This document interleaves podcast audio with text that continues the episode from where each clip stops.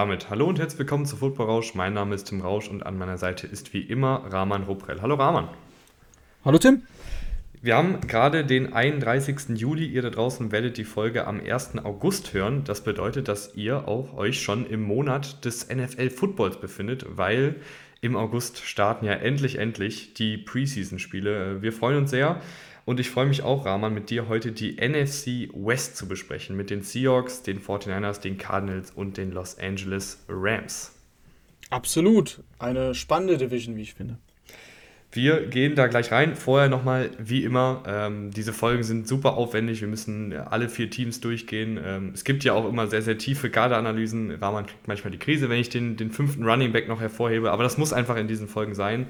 Und weil es so viel Aufwand ist, äh, würde es uns total freuen, wenn ihr die Folgen irgendwie im Freundeskreis teilt oder auf Social Media teilt oder ein Like da lasst. Ich weiß, es sind immer äh, ja, ein, zwei Klicks mehr oder hier und da mal ein bisschen Aufwand, aber es würde uns wirklich sehr, sehr freuen, ähm, wenn wir einfach dadurch ein paar neue Zuhörer, ein paar neue Zuhörerinnen erreichen würden und ähm, die Arbeit für diese Folgen dadurch ein bisschen entlohnt wird, ähm, würde uns sehr, sehr freuen. Aber genug davon, wir fangen an mit den Seattle Seahawks, Rahman, wo so ein bisschen, glaube ich, ähm, in den Coaching-Strukturen ein Umbruch stattgefunden hat. Äh, Pete Carroll ist ja auch nicht mehr der Jüngste. Ich glaube, der eine oder andere wäre auch vielleicht schon froh, wenn er im Ruhestand ist, ganz zynisch gesagt. Ähm, er hat aber mittlerweile die Offensive an Shane Waldron abgegeben und es wirkt auch so ein bisschen so, als würde er die Defensive mehr oder weniger in die Hände von Sean Desai geben. Ähm, ich hatte ehrlich gesagt damit gerechnet, dass, dass Carroll auch mit, mit Russell Wilson dann so ein bisschen geht. Also, dass dann, sobald Wilson nicht mehr da ist, vielleicht ein Carroll auch geht. Aber er will nochmal angreifen. Er hat auch schon groß äh, getönt, dass es Richtung Playoffs gehen soll. Ist das für dich nur eine Rauchgranate? Ja, das ist für mich eine Rauchgranate. Also so, so ehrlich müssen wir, glaube ich, sein. Ähm, Seahawks, äh, wir reden ja jetzt über den Kader. Ähm, ich glaube einfach, fangen wir mal vorne an bei den Quarterbacks. Ich glaube, du wirst mir zustimmen, ähm, wenn wir davon sprechen, dass wir hier, egal ob es jetzt Geno Smith oder Drew Lock wird, ähm, von Quarterbacks reden, die in den Bottom 5 der NFL sind, was Starter angeht. Ähm, mir fallen jetzt auf Anhieb nicht so viele schlechtere ein. Ähm, deswegen, ich möchte jetzt auch nicht sofort sagen, es sind die schlechtesten, aber in den unteren fünf würde ich sie schon sehen. Und das ist schon mal eine große Hypothek, die du dann wettmachen musst. Deswegen finde ich, das ist schon äh, eher schwierig, die Aussage. Äh, wer von den beiden wird es denn? Gino Smith oder Drew Lock? Oder mit wem würdest du gehen? Sagen wir mal so. Ja, es ist, ähm, es ist spannend, weil man es aus zwei Perspektiven sehen kann. Man kann es erstmal aus der Perspektive sehen, will ich so viele Spiele wie möglich gewinnen? Ähm, und zwar auf sichere Art und Weise, dann gehe ich mit Geno Smith, der letztes Jahr vier Spiele gestartet hat, als Russell Wilson sich verletzt hat. Ähm, Im Kurzballspiel sehr gut gewesen. 41 von 45 Bälle da angebracht. Ähm, das ist von Startern, beziehungsweise von Spielern, die mehr als ein Spiel gestartet haben, war das der höchste Wert. Ja, aber viel mehr ist es halt auch nicht. Ne? Also Geno Smith gibt dir halt so diese sichere Baseline. Im Kurzpassspiel kann er gut aussehen viel mehr, aber jetzt nicht. Also überhaupt keine explosiven Plays. Es ist schwierig, so konstant ähm, Spiele zu gewinnen. Es ist jetzt auch nicht so, dass Geno Smith dich auseinander nimmt im Kurzspiel wie ein Tom Brady. Also die Stats sehen halt nur so aus, weil er das angenommen hat, was er bekommen hat. Und das waren dann auch viele Dump-Offs. Ähm, aber er, er, ist für mich die sichere Variante als, als Drew Lock. Also deswegen würde ich mit Geno Smith gehen, wenn ich, wenn ich unbedingt ähm, vier, fünf Spiele gewinnen will. Wenn ich aber auf Upside aus bin und mir sage, ist doch egal, ob ich jetzt ein Spiel gewinne oder fünf, aber vielleicht entdecke ich ja meinen mein Quarterback der Zukunft. Und ich muss lachen, weil Drew Lock ist. Ist, ist die äh, Lok schon abgefahren? Ja. der, der, also du hast wirklich viele Wortwitze, die meisten sind schlecht, aber der war, der war gut. Ähm, und für mich ist, ist, ist die Lok eigentlich schon abgefahren. Aber es ist, sie ist auf jeden Fall also wenn man noch eine Lok bekommen kann, dann die von, von Drew und nicht von Gino. Von daher, ähm, ja, wenn du ein bisschen auf Upset aus bist und irgendwie noch irgendwas in den Drew Lock siehst und ihn irgendwie weiterentwickeln willst, dann musst du natürlich mit ihm gehen. Ähm, sonst wäre er auch in dem Trade-Paket um Russell Wilson ja relativ unnötig gewesen, da Drew Lock reinzupacken. Ja, ich, ich tue mich halt schwer, bei Drew Lock noch irgendwie was zu sehen. Also ich weiß noch, wie wir letztes Jahr hier saßen und ich habe noch gesagt, Gibt Drew Lock vielleicht noch ein Jahr hinter einer soliden Offensive Line mit, mit vielen guten Receivern bei den Broncos. Und dann kam die Verletzung hinzu und dann kam wieder inkonstantes äh, Play von ihm. ich sehe es halt einfach nicht mehr so richtig. Kann aber auch verstehen, wenn du sagst, du gehst hier mit dem, mit dem jüngeren Quarterback, der in der Theorie zumindest ähm, ein bisschen mehr Armpotenzial hat, ein bisschen mehr Playmaking-Skills hat, ähm, vielleicht ein bisschen aufregender einfach ist als ein Geno Smith. Ich glaube aber so oder so macht das den Kohl hier nicht sonderlich fettig. Was ein bisschen schade ist, Rahman, weil die Wide Receiver und auch Tight Ends äh, und auch Running Backs, also wir, wir werden jetzt ja alle Skill Positions durchgehen, sind bei den Seahawks durch die Bank weg echt ganz gut besetzt. Ja, also es ist ja, ist ja relativ konstant bei den Seahawks, äh, gerade wenn du von den Wide Receivers sprichst, mit, mit Metcalf und Lockett. Äh, Lockett schon wirklich länger da, Metcalf jetzt auch ein paar Jahre auf dem Buckel. Ähm, sehr, sehr, sehr, sehr konstant. Aber ich fand die letzte Saison mh, hm, spannend, muss ich sagen. Spannend, wenn ich mir so die Stats anschaue. Äh, ich weiß nicht, wie tief du in die Analyse da reingegangen bist, aber weißt du, äh, wie viele 100-Jahr-Spiele Metcalf letztes Jahr hatte? Ich, ich glaube, kann es sein, dass es keins war? Es war eins in Woche mhm. drei.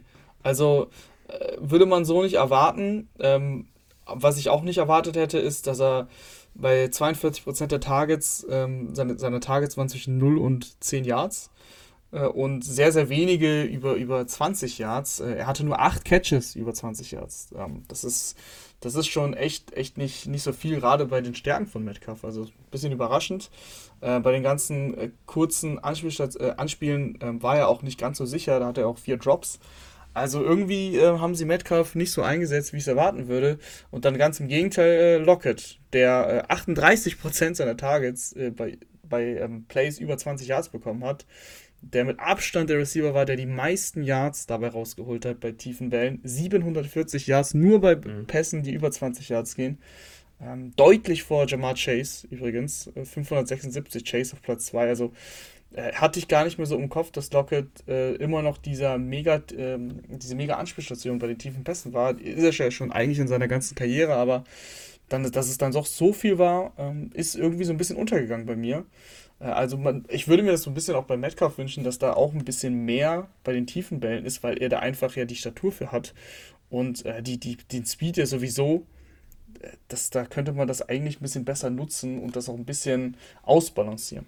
Haben sie ja auch in der Vergangenheit gemacht. Also es ist ja jetzt nicht so, dass DK Metcalf nie im, im tiefen Passspiel eingesetzt wurde. Ich glaube aber auch, dass Tyler Lockett's Skillset sehr, sehr gut in die Waldron-Offensive passt, wo er eben viel Crossing-Routen, ganz, ganz tiefe Crossing-Routen ist, wo es Natürlich auch in Metcalfs Fall, der könnte das bestimmt auch, aber Tyler Lockett ist halt ein super Route super erfahren. Ähm, und was ich bei Lockett auch immer sehr, sehr gut fand, was man irgendwie, ja, das lässt sich jetzt nicht in Statistiken oder sowas wiederfinden und auch in keiner, in keinem Agilitätsdrill oder sowas, aber ich finde, er hat immer eine sehr, sehr gute Fähigkeit gehabt, den Ball in der Luft zu finden. Also weißt du, dass er, dass er sich so, so positioniert, dass der Ball dann auch wirklich sozusagen in seinen Händen landet. Das hört sich jetzt komisch an, aber äh, Ball-Tracking sagt ja. man dazu im, im Englischen. Ja. Aber er, er hat da irgendwie eine super Fähigkeit, seinen Körper und sich eben so zu positionieren, dass der Ball dann auch perfekt in seinen Lauf ankommt. Äh, also das ist dann auch manchmal eine Timing-Sache. Das macht er wirklich sehr, sehr gut. Da ist er super erfahren. Hinter den beiden ähm, hoffst du, glaube ich, schon darauf, dass ein D. Eskridge den nächsten Schritt macht. Äh, letztes Jahr ein Zweitrunden-Pick. Ist schon ein älterer Rookie, er ist 25 Jahre alt äh, in seinem zweiten Jahr. Äh, in der Theorie ein Speedster, hat auch schon ein, zwei gute Aktionen gehabt als Seahawk, so ist es nicht. Ähm, Gerade im Laufspiel wurde er hier und da mal eingebunden. Ähm, aber bisher echt nicht viel gekommen, hatte Verletzungsprobleme, war am College jetzt auch kein absoluter Superstar.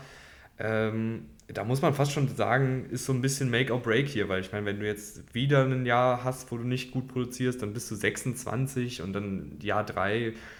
Er müsste jetzt echt mal in diese Rolle als dritter Receiver schlüpfen, finde ich. Ja, es ist, es ist erst sein zweites Jahr, klar, aber letztes Jahr nur 10 Bälle, glaube ich, gefangen, also kaum eingesetzt worden, äh, nicht so viele Snaps gespielt. Und deswegen, äh, das ist, also ich finde es einfach hinter, hinter den beiden ist, ist eine klare Lücke. Und es ist insgesamt auch nicht so gut ausbalanciert, das, das Receiving Core, meiner Meinung nach. Also du hast viele Speedster, Marquise Goodwin ist noch dazugekommen, der jetzt auch seit Jahren eigentlich nichts mehr gezeigt hat, aber jeder weiß, dass er ein Leichtathlet war und einen mega Speed drauf hat, in der Theorie, wenn er auf dem Feld steht, auch immer wieder viel verletzt gewesen.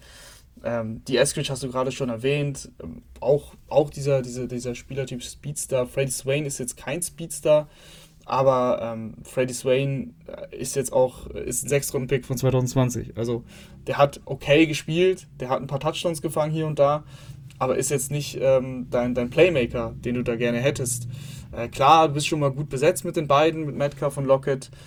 Dennoch würde ich mir da so ein bisschen mehr wünschen, auch so eine Art Possession Receiver.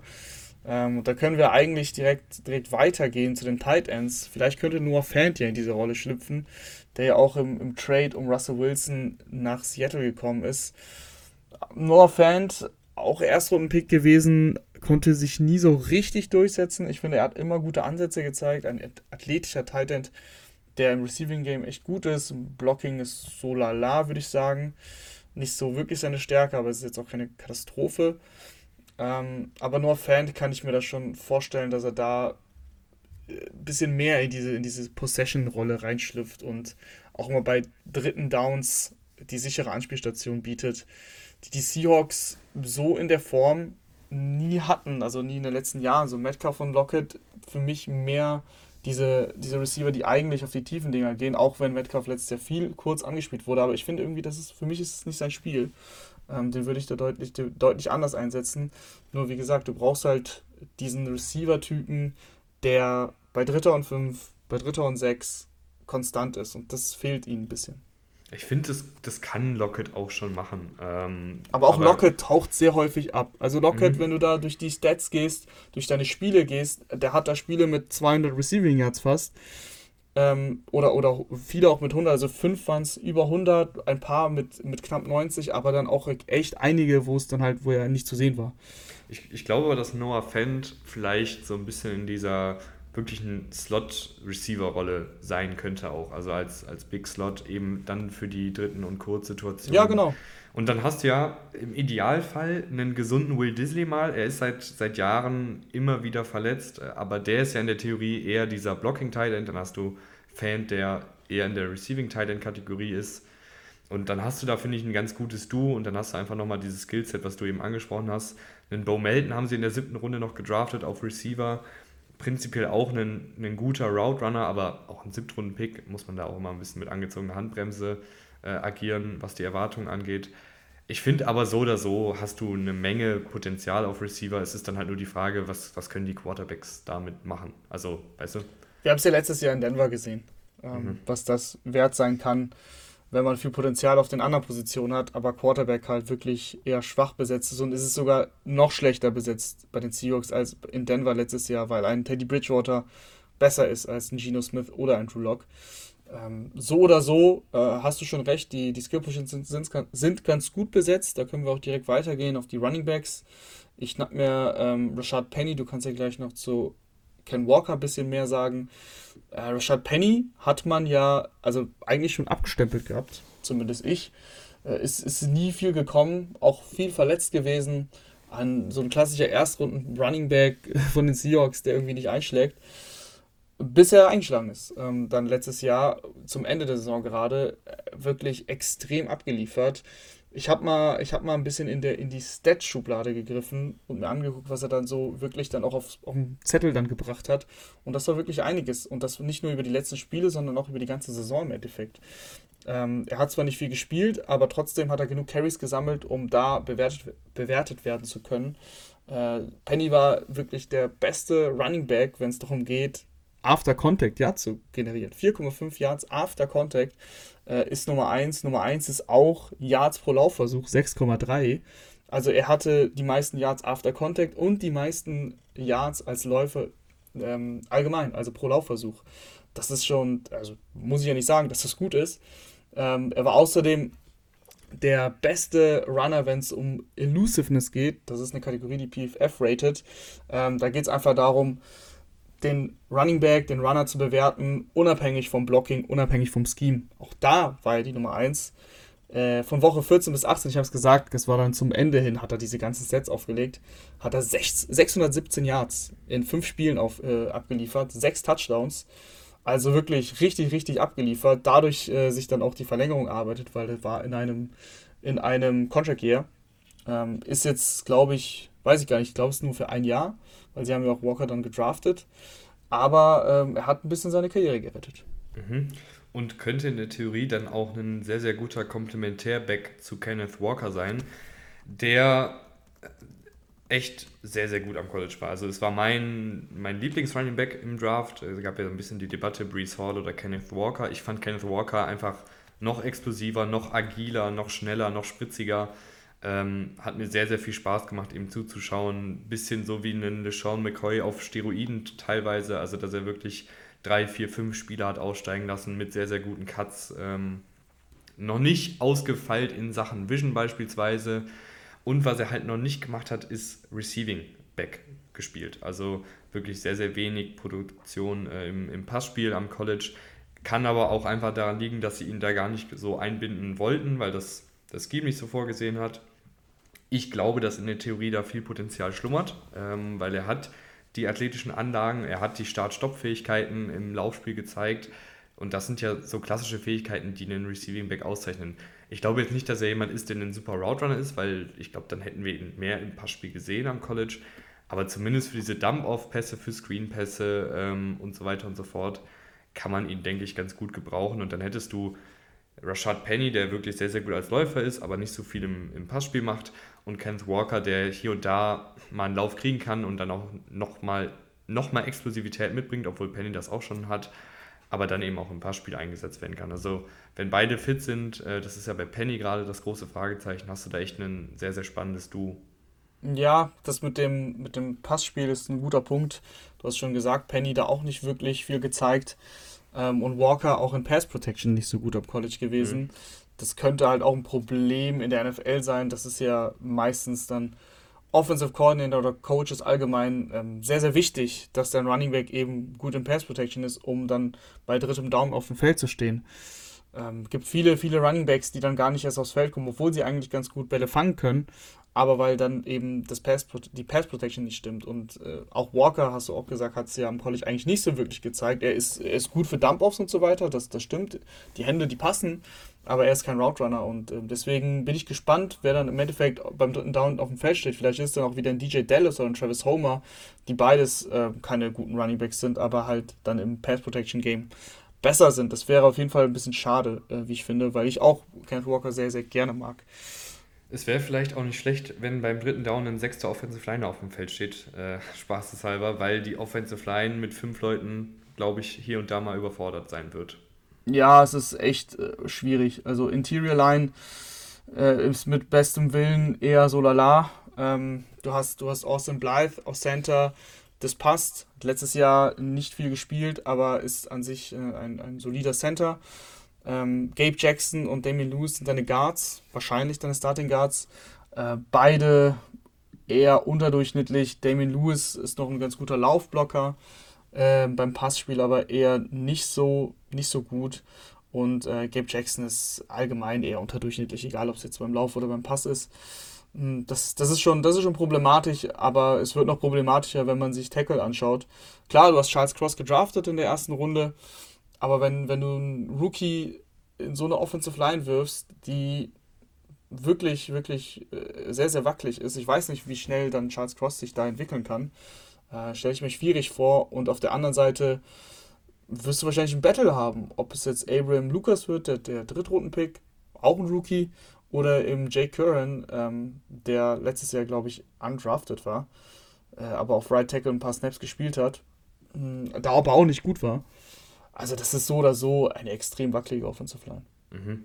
Äh, ich glaube, es kommt dann auch wirklich auf die beiden Rookies an. Also Charles Cross war ja jemand, der am College von seiner Technik gelebt hat, da schon sehr, sehr weit war in Sachen Pass Protection gerade. Ähm, wie schnell oder wie einfach das dann in der NFL funktioniert, ist dann ja immer fraglich. Ich meine, du kannst die beste Technik am College haben. In der NFL sind die Passwasher einfach schneller, stärker, besser, ausgefeilter, spielintelligenter als am College. Das ist einfach so. Und dann ist er nicht mehr der beste Techniker auf Tackle, sondern erstmal wieder ein Rookie und muss das muss einfach sich an die NFL gewöhnen und das kann für Tackles manchmal dauern. Ähm, wir haben in den letzten Jahren viel Luxus gehabt, dass, dass wirklich viele Rookie-Tackles sehr, sehr gut funktioniert haben. Vielleicht ist es bei Charles Cross auch so, aber es ist halt eben ein Vielleicht. Ähm, und bei Abraham Lucas wird es auf jeden Fall eine Lernkurve geben, wenn er überhaupt startet. Äh, ist ein Spieler, der eben keine super ausgefeilte Technik hat, hat aber die physischen Anlagen dafür. Sah auch jetzt nicht schlecht aus am College, aber man hat einfach gemerkt, der ist jetzt technisch noch nicht so weit, Und wenn er dann in der NFL blocken muss, gerade in der Division, ähm, wird es dann, glaube ich, auch für den Abram Lucas schnell sehr schwierig. Ähm, die drei Interior Offensive Line hast du schon angesprochen. Alle, würde ich sagen, durchschnittlich. Äh, Damien Lewis noch einer, der ein bisschen Potenzial nach oben hat, finde ich. Aber Austin Blythe und Gabe Jackson, ja, könnte man schon mal gucken, ob man da einen Ersatzmann findet äh, in den nächsten Jahren. Aber auch hier muss ich sagen, dahinter ist ja auch nicht viel los, ne? Nee, nee, also es ist im Gesamtkonstrukt wirklich. Ähm, Phil Haynes ist vielleicht noch einer, der hat hier und da mal ein paar gute Snaps gespielt, aber mhm. weiß jetzt auch nicht, wie viel da noch kommt. Eher auch eine unterdurchschnittliche Offensive Line, ähm, um es nett zu formulieren. Und dann hast du auch einen Quarterback, der im Endeffekt unterdurchschnittlich sein wird. Und wenn du auf Quarterback und Offensive Line schlecht aufgestellt bist, dann kannst du die besten Skill-Position-Spieler haben der Liga. Das bringt dir nicht so viel. Äh, das, das, das stelle ich mir allgemein sehr schwierig vor in der Seahawks Offense nächstes Jahr. Dann gehen wir rüber zur Defensive, die wahrscheinlich ein bisschen anders aussehen wird. Äh, Seahawks-Fans sind ja 4-3-Defensive gewöhnt. Äh, letztes Jahr gab es da aber auch schon hier und da mal 3-4-Konzepte. Es wurde einfach ein bisschen variabler aufgestellt. Und jetzt mit Sean Desai, der von den Broncos kommt, beziehungsweise von, vom Fangio Coaching Tree, äh, der bringt natürlich diese 3-4-Defensive mit. Ähm, und ich glaube, dass sie da einfach sehr, sehr variabel aufgestellt sein werden. Die Defensive Line, Rahman, ähm, wenn wir jetzt die Interior Defensive Line betrachten, besteht aktuell wahrscheinlich aus Shelby Harris, Al Woods und Puna Ford.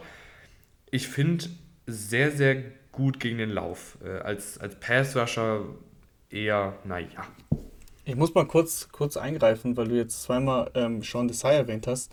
Ist jetzt aber nicht der Defensive Coordinator. Also das ist nee, er ist, er ist glaube ich, Assistant Head Coach. Genau, ja. Und ich glaube, und er ist auch, ähm, also er ist auch defensiv ausgeprägt und hat da auch eine Rolle. Ähm, lass mich kurz nochmal schauen. Assistant. Aber mhm. jetzt, äh, Clint Hurt ist, meine ich, Defensive Coordinator. Ja, das, das stimmt auch. Ähm, aber ich. Ich sag's nur nicht, dass die Leute dann äh, wieder sagen, so, was erzählt ihr denn da? Mhm. Was ich gelesen habe, äh, ist er schon derjenige, der da der Defensive seinen Stempel aufdrücken wird. Es kann aber auch sein, dass ich mich irre. Ich bin mir aber relativ sicher, dass das Sean Desai da der ist, der der Defensive den, den übergeordneten Stempel aufdrückt, sagen wir mal so. Wie gesagt, ich wollte es erwähnt haben, so oder so ähm, gefällt mir die Defense eigentlich ähm, zumindest in der Front gut.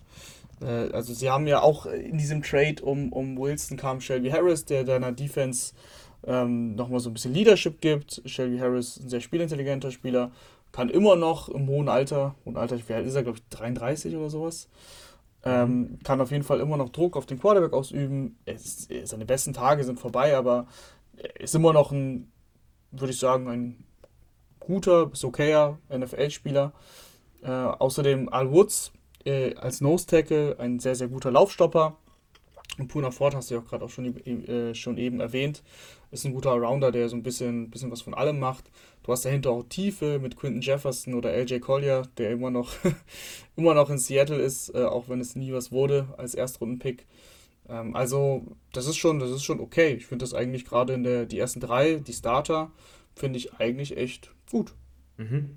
Äh, Quinton Jefferson ist, glaube ich, auch jemand, der vielleicht für ein bisschen Pass-Rush-Upside sorgen kann, weil ähm, jetzt ein Al Woods ist jetzt keiner, der, der auf Quarterback-Jagd geht. Also dafür ist er einfach nicht gemacht. Er ist ja auch nicht mehr der allerjüngste, aber Quinton Jefferson letztes Jahr bei den äh, Raiders 50 Pressures gesammelt als Interior Defensive Liner, also wirklich eine ganze Menge.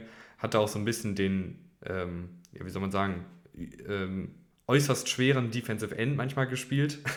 Also äh, Left, äh, Left End in dem Falle bei den Raiders viel, aber kann eben auch als Defensive Tackle aufgestellt werden oder eben in einem 3-4-Scheme dann als ähm, Left End wieder. Ist jemand, der vielleicht ein bisschen Pass Rush Upside geben kann. Auf Outside Linebacker bzw. Edge in dem Falle hast du dann ja einen Derry Taylor, du hast einen Uchenna Nwosu, du hast einen Elton Robinson, einen Boye Marfe hast du gedraftet. Ich finde eine ganze Menge junger Spieler, die ich glaube, im, im Trainingcamp jetzt einfach ausfechten werden, wer da die meisten Snaps sieht. Ja, ich denke auch. Also Taylor hat letztes Jahr ganz gute Ansätze gezeigt. Und Wosu kommt äh, von den Chargers, ähm, auch da solide gewesen. Ich glaube, 40 Pressures hat er gesammelt. Also total in Ordnung. Und ähm, bei Boy Maffei äh, bin ich gespannt. Er ist ein guter Pass-Rusher. Ähm, gegen den Lauf glaube ich, dass da ein paar Probleme auftreten können. Da war er im nicht so stark. Äh, aber kannst du ja dann eben bei Passing Downs erstmal äh, einsetzen. Also ich glaube, dass ähm, da ist auf jeden Fall viel Entwicklungspotenzial. Auf Linebacker ist es jetzt äh, Jordan Brooks, der diese Defensive anleiten wird. Ähm, lange, lange Jahre war es ja Bobby Wagner und KJ Wright. Jetzt hat so ein bisschen ähm, Jordan Brooks übernommen. Äh, neben ihm wahrscheinlich Cody Barton, der auch schon ein paar Jahre da ist und sozusagen auf seine große Chance wartet. Finde ich einen solides Linebacker-Du. Ich mache mir halt nur Sorgen, wie es dann gegen den Pass aussieht. Ja, also das ist äh, ein guter Punkt. Ich finde es ehrlich gesagt kein solides Duo. Ich finde es eher unterdurchschnittlich, ähm, weil es gegen den Pass einfach extrem schlecht ist. Also John Brooks hat letztes Jahr über 1000 Yards zugelassen in Coverage. Bei 104 Targets 92 Catches zugelassen. Das sind fast 90 Prozent. Äh, das, ist einfach, das ist einfach schlecht. Also das muss man auch mhm. so sagen. Äh, ist, ein, ist ein guter Tackler, ist gut gegen den Lauf, aber in, in, im Passspiel ist er eine Katastrophe. Äh, und das zieht sich jetzt eigentlich schon seit, seit dem ersten Jahr durch. Also er war schon am College nicht gut, äh, aber letztes Jahr war es dann wirklich, also ich sehe, mir fehlt auch die Entwicklung. Also es ist jetzt sein ähm, zweites Jahr gewesen. Es, es war wirklich extrem schlecht. Also wenn du 1000, über 1000 jetzt zulässt äh, als Linebacker, dann ist das einfach zu viel, viel zu viel. Ähm, und dahinter, du hast gesagt, Cody Barton, ja, seit 2019 da, Drittrundenpick gewesen, aber auch nicht viel gespielt letztes Jahr. Also ich finde, eigentlich, John Brooks hat zumindest noch den Upside, wenn er das irgendwie in den Griff bekommt. Er ist ja ein guter Athlet. Und wenn er das in den Griff bekommt äh, gegen den Pass, dann passt das ja total. Ähm, Cody Barton hat letztes Jahr auch nicht viel gespielt, ist auch nicht gut in Coverage. Äh, und dahinter fehlt auch komplett die Tiefe. Also ich weiß gar nicht, äh, ob, ob dann ihr Bunive, sorry, ähm, mhm. die Aussprache ist schwierig, ob der dann äh, als drittes da, da reinschlüpft, wenn, wenn jemand gebraucht wird, aber der hat letztes Jahr auch kaum gespielt. Ein Snap. Ja, ein Snap. also das ist einfach, das ist einfach zu wenig. Da kann man leider, also ich kann da nicht von okay oder solide sprechen. Mhm. Vielleicht gebe ich ein bisschen Optimismus ab, mhm. äh, kann ich ja auch mal in der Rolle sein. Ejek Bonive und äh, Tanner Moose sind ja noch die Backups, sind beides ehemalige Safeties, wenn ich mich nicht irre. Also dann auch eher für die Rolle des, des Cover- Linebackers gedacht. Und ich fand John Brooks jetzt nicht ganz so katastrophal. Ja, das, das sieht, sieht nicht gut aus auf dem Papier. Ich finde, er bringt aber dafür auch echt gute Sachen in der Laufverteidigung mit. Also ein überdurchschnittlich guter Laufverteidiger. Du, Im Idealfall hast du halt dann noch jemanden, der den Luftraum regelt, aber das sehe ich halt nicht. Und da ist dann für mich das Problem, dass du halt hier einfach nicht, nicht ergänzende Skillsets hast äh, oder sich ergänzende Skillsets in dem Fall hast, sondern du hast wahrscheinlich dann mit Cody Barton und John Brooks zwei Linebacker, die vorwärts sehr, sehr gut spielen, aber sobald es halt in den Rückwärtsgang geht, ähm, in der Passverteidigung ihre Schwächen haben werden. Und ich glaube, dass das jede Offensive attackieren wird, leider. Ja, da kannst du ja auch keinen Jamal Adams einsetzen. Also der spielt ja mehr oder weniger Linebacker gefühlt. Ähm, mhm. Aber auch ein Jamal Adams ist eine Katastrophe gewesen letztes Jahr in Passverteidigung. Äh, Laufverteidigung hin oder her, ja. Da ist ein John Brooks sehr gut. Da ist auch Jamal Adams sehr gut. Ähm, und da sind die Seahawks allgemein, glaube ich, ganz gut aufgestellt aber gegen den Pass äh, wird es wirklich, wird's wirklich schwierig. Dann wollen wir kurz zu, zu, einen Ausflug zu Jamal Adams machen? Sehr gerne. Weil, als, als ich mir das nochmal alles angeguckt habe, ja, du kannst ihn gleich gerne äh, roasten für seine Cover-Fähigkeiten. Aber was der Typ in der Laufverteidigung macht, äh, was, was Diagnose des Spielzugs angeht, was Big Plays angeht, was Tackling angeht, der ist wirklich verdammt gut ähm, in der Laufverteidigung. Also eine wirkliche ja, fast schon eine Waffe in der Laufverteidigung. Es bringt dir halt nicht ganz so viel, also es wär, du hättest halt lieber andersrum, ne? nicht ganz so gut in der Laufverteidigung, dafür sehr, sehr gut in Coverage. Aber ich wollte nochmal hervorheben, dass Jamal Adams wirklich ein verdammt guter Laufverteidiger ist. Aber Rahman, auch hier muss man sagen, man liest schon wieder Berichte darüber, dass er verletzt ist, äh, dass er vielleicht doch noch wieder eine OP braucht. Äh, so ganz habe ich es nicht geblickt, aber das war so der, der grobe Tenor ich weiß halt nicht, wie viel da jetzt dann noch im Tank ist. Ne? Ich meine, der ist noch nicht sonderlich alt, äh, aber so viele Verletzungen und jetzt zwei Jahre am Stück, wo man sich fragt, wo ist der alte Jamal Adams? Ich weiß nicht, ob es jetzt in, in Jahr drei bei den Seahawks mit all den Verletzungen, die scheinbar schon wieder da sind, äh, Klick macht, ehrlich gesagt. Ja, ich, ich wollte gar nicht mehr roasten, ehrlich gesagt. Also das, das ist, ich wollte es einwerfen, dass es nicht gut war letztes Jahr ein Pass, ein Passspiel. Ich weiß, was, was er noch mitbringt. Das ist aber Adams immer so ein schwieriges Thema. Also es schwingt halt immer mit, dass die, was die Seahawks abgegeben haben. Und das sind halt zwei First-Round-Picks gewesen, unter anderem. Ähm, und, und dementsprechend wird Adams bewertet, was halt auch ein bisschen unfair ist ihm gegenüber, weil da kann er ja nichts für. Ähm, aber ja, als, als Pass-Rusher und als Laufverteidiger ist er immer noch sehr, sehr gut. Klar, die, die Injury-Concerns, die sind da. Er wird 27, also du hast schon gesagt, er ist jetzt nicht alt. Äh, aber insgesamt ist es halt nicht mehr der Jamal Adams, für den du halt zwei Erstrunden-Picks abgegeben hast. Also er ist kein Superstar mehr, so wie er spielt. So ehrlich muss man sein. Er ist ein guter, immer noch ein guter Spieler, der in gewissen Kategorien, Pass Rush oder Def Run Defense, wirklich seine Stärken hat, aber auch dann seine klaren Schwächen. Und er ist immer noch ein gelisteter Safety. Ähm, von daher finde ich, wiegt das immer ein bisschen schwerer, wenn du da dann halt den, den, den Pass nicht so gut verteidigen kannst. Dafür kann das aber Quandre Dix ganz gut. Da ist natürlich auch die Frage, ob er zu Saisonbeginn schon wieder hundertprozentig fit ist. Der ist aber in der Theorie ein wirklich guter Coverage-Linebacker, der auch hier und da mal ein Big Play macht. Safety meinst ähm, du? Hm? Du hast Coverage Linebacker gesagt. Äh, ja, Coverage Safety natürlich, äh, Quandre Dix. Das macht er wirklich sehr, sehr gut. Da geiert er hier und da auch mal auf eine Interception. Das hat mir im Groben und Ganzen sehr gut gefallen. Dahinter hast du noch einen Ryan Neal, der hier und da seine Snaps gesehen hat. Das finde ich solide gemacht hat. Also äh, die Kadertiefe auf, auf Safety ist jetzt nicht phänomenal, aber du hast zumindest noch einen, einen Ryan Neal und einen Josh Jones, die hier und da schon ihre Snaps gespielt haben. Ja, insgesamt hast du auf jeden Fall ein gutes, gutes Safety-Duo. Ähm, gehen wir zu den, zu den Cornerbacks, die wir jetzt übersprungen haben. Ist so ein bisschen mh, mm, eine Wundertüte, finde ich. Also Ali Burns hat letztes Jahr nicht so viele Snaps gespielt. In den Snaps, in denen er gespielt hat, ähm, war er gut. Also da hat er wirklich gut gecovert. Aber insgesamt eigentlich, äh, es war ja, war ja ein First-Round-Pick der Steelers, konnte sich nie so richtig durchsetzen im Endeffekt. Hat er auch letztes Jahr nur ähm, so um die 300 Snaps gespielt. Ist jetzt, ist jetzt nicht so viel. Ist, ist ungefähr, glaube ich, so 40, 40 Prozent der Snaps insgesamt. Ähm, von daher bin ich mal gespannt, ähm, wie, er, wie er sich in Seattle schlägt. Dagegenüber wird wahrscheinlich äh, Sidney Jones starten aus, aus Jacksonville gekommen. Äh, wenn Sidney Jones fit war in seiner NFL-Karriere, war das immer ein sehr solider Corner, wie ich finde.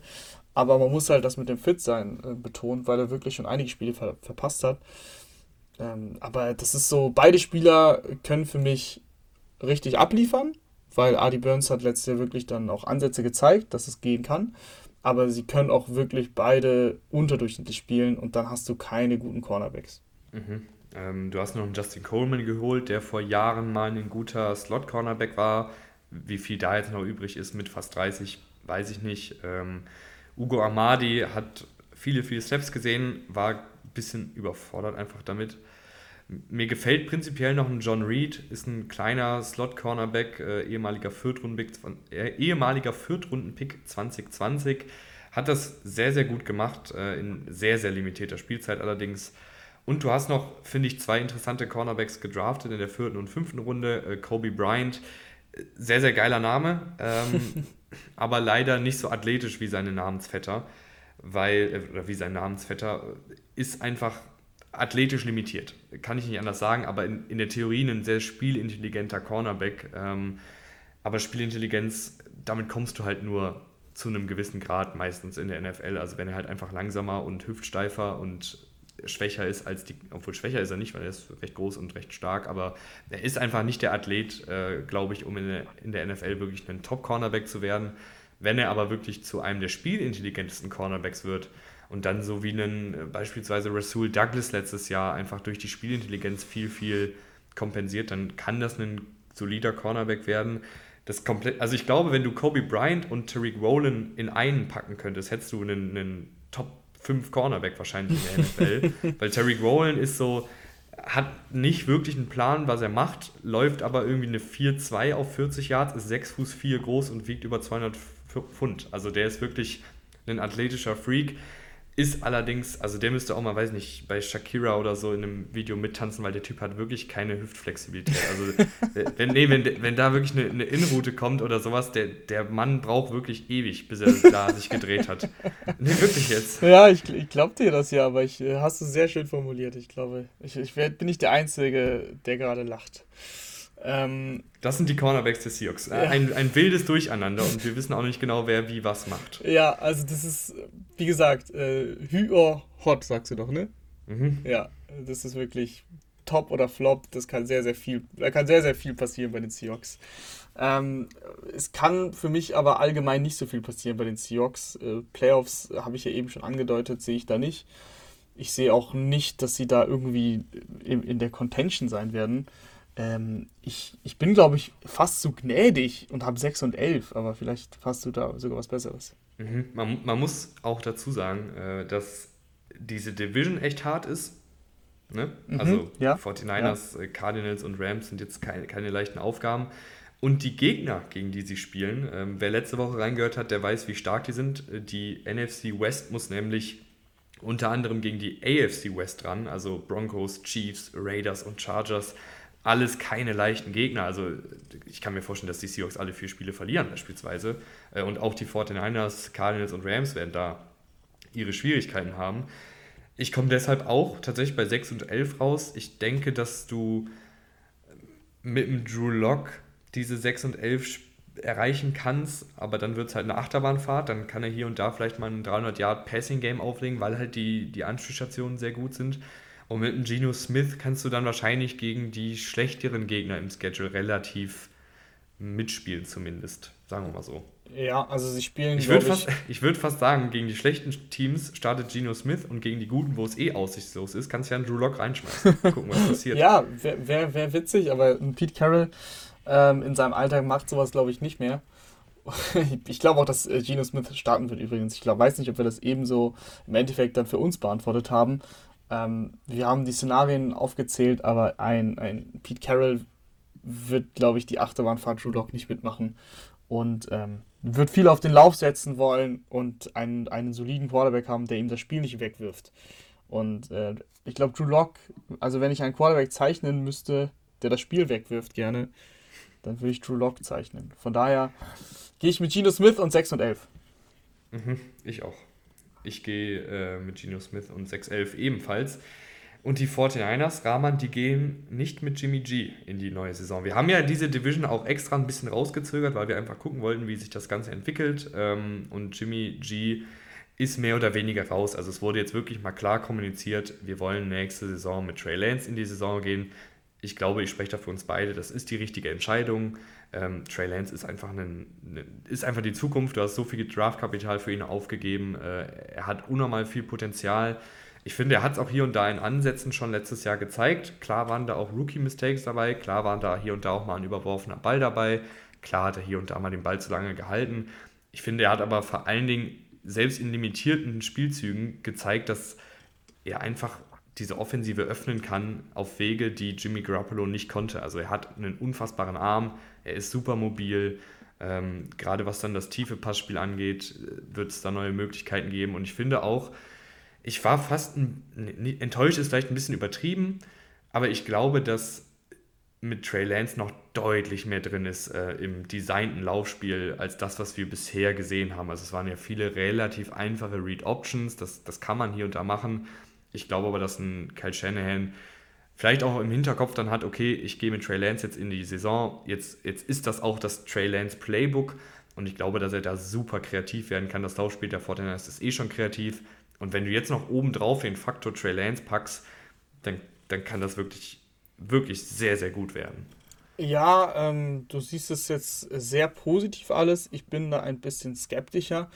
Das, das, ist auch völlig in Ordnung. Also das ist, ist völlig in Ordnung, dass man das skeptisch sieht. Also du hast schon alles eigentlich aufgezählt, was ich aufzählen wollte. Meine einzige Frage ist, wie konstant ist Lance im klassischen Dropback-Game? Also und ist der da überhaupt ein Upgrade zu Jimmy G?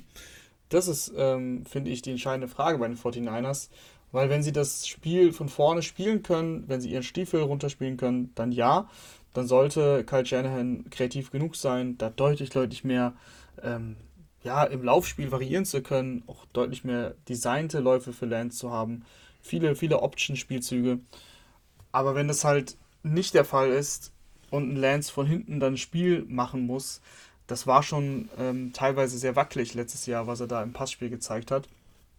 Klar, er wird sich weiterentwickeln, er hat eine ganze Offseason jetzt mit den, mit den ähm, Startern, aber nichtsdestotrotz, äh, auch da im Trainingcamp, was man so liest, äh, tut er sich ein bisschen schwerer. Ähm, es hat auch, hat auch andere Gründe, weil ich finde, jetzt so viel mehr zu Lance können wir Stand jetzt nicht sagen. Deswegen würde ich gerne zur O-Line gehen.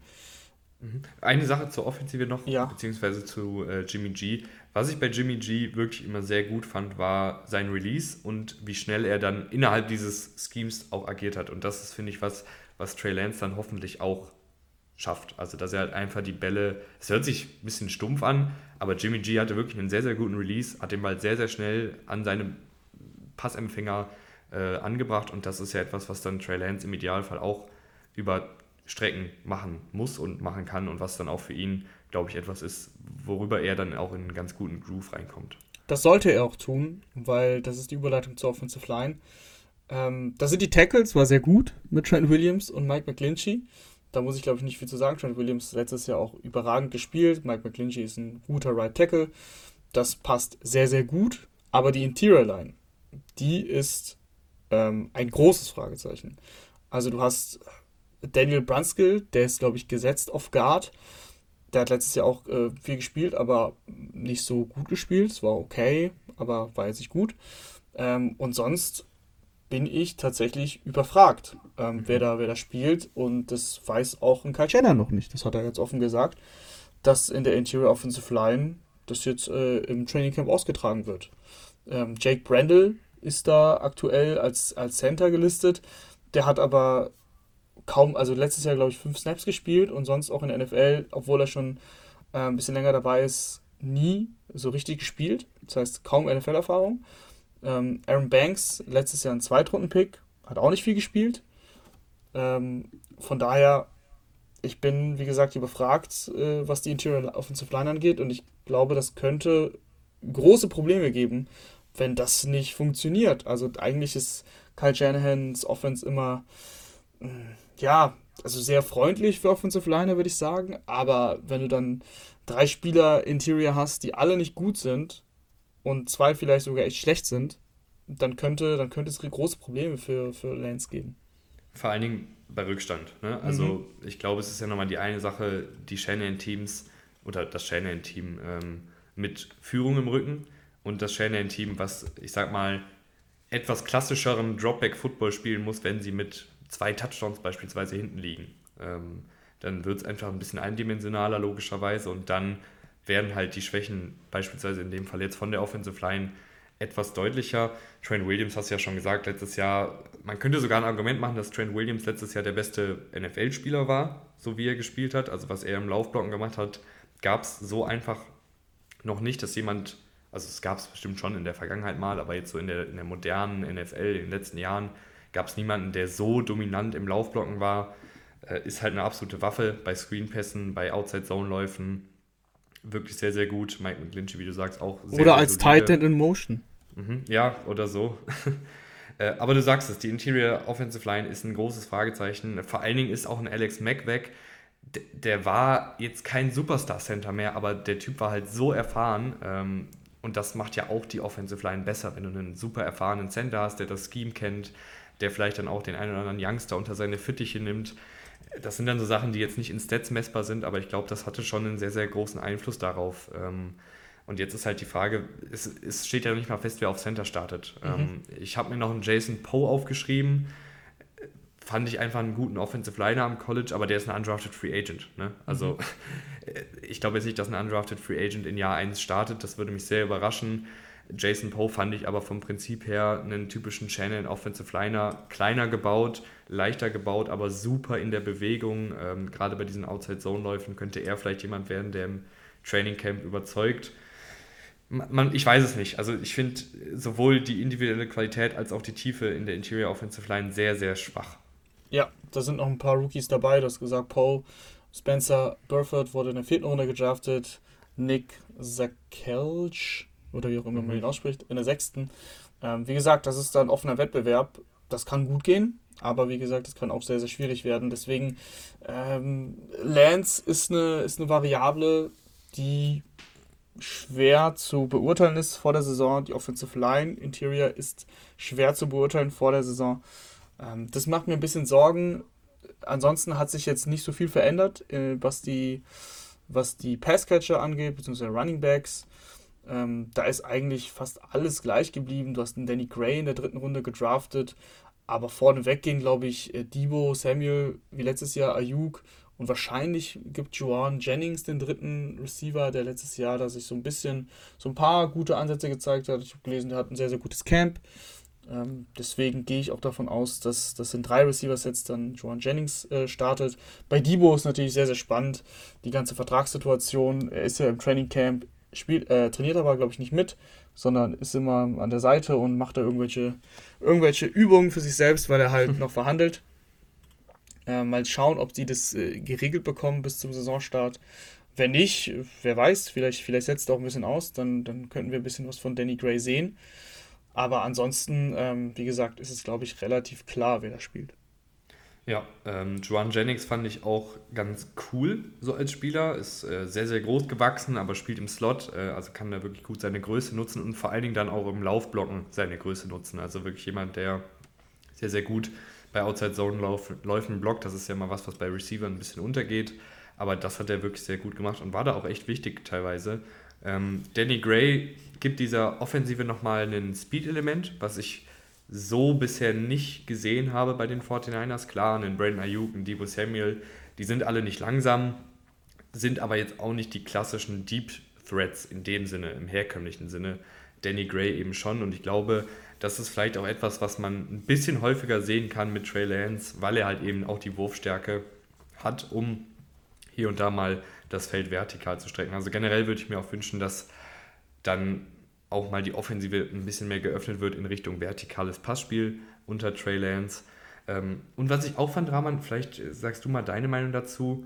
Ähm, Thibaut Samuel ist ja ein toller Footballspieler, ich fand aber fast gegen Ende der Saison, dass sie ihn ein bisschen zu häufig als Läufer eingesetzt haben und dadurch halt auch seine Receiver-Fähigkeiten gar nicht mehr so beansprucht haben, die finde ich auch super sind. Also ich weiß nicht, wie du das siehst, vielleicht bin ich da auch zu streng. Nee, ich sehe das genauso. Ähm, ich finde es auch, ich verstehe, warum Divo Samuel sich aufregt und sagt, er will nicht mehr diese, diese Position spielen. Das war natürlich spektakulär und, und hat Spaß gemacht zuzuschauen, weil er einfach so häufig wie möglich den Ball bekommen hat. Aber Debo Samuel, wenn man ehrlich ist, seitdem er in der Liga ist, wurde noch nie ähm, komplett als Receiver so eingesetzt, wie man ihn theoretisch einsetzen kann. Also er hatte in den ersten Jahren eine durchschnittliche Tagetiefe von, was war es, zwei Yards oder sowas. Also mhm, wirklich nie tief angespielt worden. Letztes Jahr war es ein bisschen besser am Anfang der Saison gerade. Da hat er richtig gute Spiele als Receiver gehabt. Oder dann in der zweiten Hälfte war er dann mehr Running Back als Receiver. Also ich finde, Debo Samuel hat auch noch viel Potenzial als ein ganz normaler Receiver, der auch mal einen 15-Yard-Pass fangen kann und dann ist er natürlich immer noch, wenn er den Ball dann in den Händen hat, eine, eine stetige Gefahr, ähm, um, um komplett durchzubrechen. Und das hat man auch bei, bei Two-Minute-Drills gesehen. Also da hat er wirklich einige Bälle gefangen ähm, und, und den 49ers weitergeholfen in, in wichtigen Situationen. Der kann das. Ich finde einfach ein bisschen schade, dass er dann so nicht eingesetzt wird das ist sowieso sehr spannend, was, da, was sich dann ergibt. Äh, er wollte ja eigentlich getradet werden. Das ist aber so, glaube ich, so ein bisschen vom Tisch, weil die äh, 49ers das nicht machen wollen. Jetzt verhandeln sie. Äh, Metcalf äh, hat seinen Vertrag bekommen, haben wir eben nicht angesprochen. Der wurde ja verlängert. Äh, Debo Samuel wird mindestens auch 24, 25 Millionen wollen. Ganz, ganz spannende Thematik. Ja, ich finde aber generell auf Receiver sind sie sehr gut besetzt. Äh, die Kadertiefe gefällt mir auch gut. Ein Malik Turner hat schon Snaps in der NFL gesehen. Ähm, ein Ray Ray McLeod hat bei Pittsburgh viel gespielt. Ist auch so ein bisschen in dieser Debo Samuel-Rolle gewesen, aber sehr, sehr abgespeckt als jemand, der auch mal hier und da im Backfield auftauchen kann. Ein Keyshawn Johnson hat auch schon seine Snaps gesehen. Also Receiver sind sie wirklich sehr, sehr gut aufgestellt. Ich finde, auf Titan sind sie auch sehr, sehr gut aufgestellt. Ist, glaube ich, kein Geheimnis. Äh, George Kittle, wenn er fit ist, ist einer der besten je nach Scheme würde ich sagen, auch der beste Tight End, weil er halt super als Blocker ist. Müssen wir, glaube ich, gar nicht viel drüber reden, über George Kittle. Äh, Charlie Warner ist jemand, da hatten wir vor zwei Jahren, als er gedraftet ist, äh, bin ich mir ziemlich sicher, dass ich da schon gesagt habe, der wird einer der besseren Blocking-Titans im Scheme der 49ers, wird keiner, der jetzt irgendwie ganz, ganz viele Stats auflegt, äh, weil er einfach George Kittle da ist. Aber genau das ist er jetzt. Also er ist ein, ein verdammt guter Blocker im Pass-Blocking, im Lauf-Blocking. Als Receiver jetzt nicht sonderlich gefragt in dieser Offensive, aber die beiden Titans gefallen mir gut. Äh, ein Ross Draley hat auch schon seine Snaps gesehen, Troy Fumagali auch, Tyler Croft auch. Also selbst ein Tanner Hudson hat, glaube ich, auch schon seine Snaps gesehen. Also da hast du ganz viele Titans, aber hauptsächlich ja äh, George Kittle und äh, Charlie Warner wahrscheinlich die äh, Nummer 1 und 2 sein werden. Sollten sie Debo Samuel im nicht mehr Laufspiel einsetzen, sind sie da eigentlich auch dennoch gut besetzt. Ähm, du hast Tyrion Davis Price, ein unfassbar schöner Name. Mhm. In der dritten Runde noch dazugeholt, äh, hättest du jetzt vielleicht gar nicht gemusst. Elijah Mitchell. Ja, das ist halt immer dieses, also ja. wir, wir sagen ja in dieser Serie, in dieser Division Preview Serie, wir wollen nicht jetzt ewig drüber reden, ähm, wie Ressourcen genutzt worden sind, sondern eher die Spieler, die halt da sind, bewerten. Aber das ist halt was, wo ich mir denke, Alter, den Pick hätte man halt auch irgendwie für einen Offensive Liner hergeben können oder der, der hättest du vielleicht einen Offensive Liner traden können, ne? Ja, Aber ja, definitiv. Definitiv. Ähm, so oder so sind sie echt tief besetzt auf Running Back. Letztes Jahr, allein in den letzten beiden Jahren haben sie dann äh, drei Running Backs ähm, gedraftet. Elijah Mitchell, der Sechstrunden-Pick, ironischerweise der, der ähm, am spätesten gedraftet wurde, wird wahrscheinlich starten. Jeff Wilson ist immer noch da. Ähm, Trey Sermon, eben letztes Jahr auch gedraftet worden. Jamichael Hasty noch da alle, ähm, die, die keine Rookies sind hier, haben schon ihre Snaps in der NFL gesehen und, und sind auch teilweise gestartet. Also das ist echt eine gute Gruppe. Äh, Trey Sermon, ja letztes Jahr enttäuscht, soll aber ein gutes Camp spielen. Mal sehen, ob er da, ob es dann so ein bisschen eine 50-50-Rolle wird oder ich weiß nicht, 40-40-20, man weiß ja nie bei den, bei den 49ers. Aber Mitchell hat mir eigentlich immer sehr, sehr gut gefallen. Äh, von daher finde ich, sind die 49ers da eben gut aufgestellt. Und einen Kyle Juszczyk haben wir noch gar nicht erwähnt. Wir erwähnen selten Fullbacks in dieser Serie, aber Kyle Juszczyk als bester Fullback muss erwähnt werden, der immer eine Waffe ist. Äh, sehr, sehr guter Blocker, ein sehr guter Receiver für einen Fullback ähm, und vor allem eben eine Matchup-Waffe, die häufig auch mal vergessen wird. Und äh, mhm. äh, da macht er echt äh, gute, gute Plays. Definitiv. Also, ähm, ich muss nicht mehr viel hinzufügen. Passt. Gehen wir rüber zur Defensive Rahman. Und hier sind sie echt super tief besetzt, gerade in der Defensive Line. Äh, du hast Nick Bosa, der finde ich, es, es, klingt ein bisschen komisch, aber ich habe ein bisschen das Gefühl, er ist mittlerweile unterschätzt.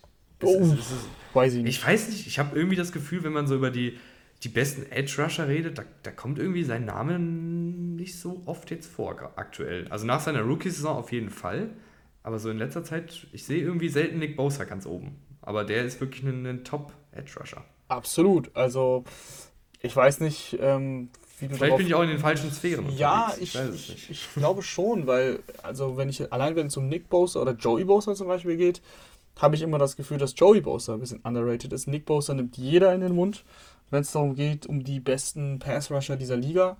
Äh, jetzt nicht um den besten, aber wenn man von den, von den vielen spricht und Joey Bosa wird da meistens vergessen. Ähm, aber ich habe nicht das Gefühl, dass Nick Bosa underrated ist. So oder so ist es eine sehr, sehr gute Defensive Line. Äh, Javon Kinlaw und Arik Armstead bilden Interior ein sehr, sehr gutes Duo. Ähm, du hast Samson Ebukam ähm, noch auf der anderen Seite als Pass Rusher. Du hast äh, Drake Jackson gedraftet in der zweiten Runde. Also das, da ist schon sehr viel, viel möglich, finde ich, in der, in der Defensive Line. Mhm. Ähm, ich finde Drake Jackson noch einen spannenden Pick. Du hast es ja gerade schon kurz angerissen. Er ist jemand mit gutem Band und guter Athlet. Hat aber echt, obwohl er gar nicht so äh, leicht ist, ich musste gerade einen Huster unterdrücken, deswegen habe ich irgendwie ein bisschen komisch gesprochen. Ähm, aber obwohl er gar nicht so leicht ist, hat er echt wenig Power in seinem Spiel, ist aber auch erst 21, das kann jetzt sicher noch alles entwickeln.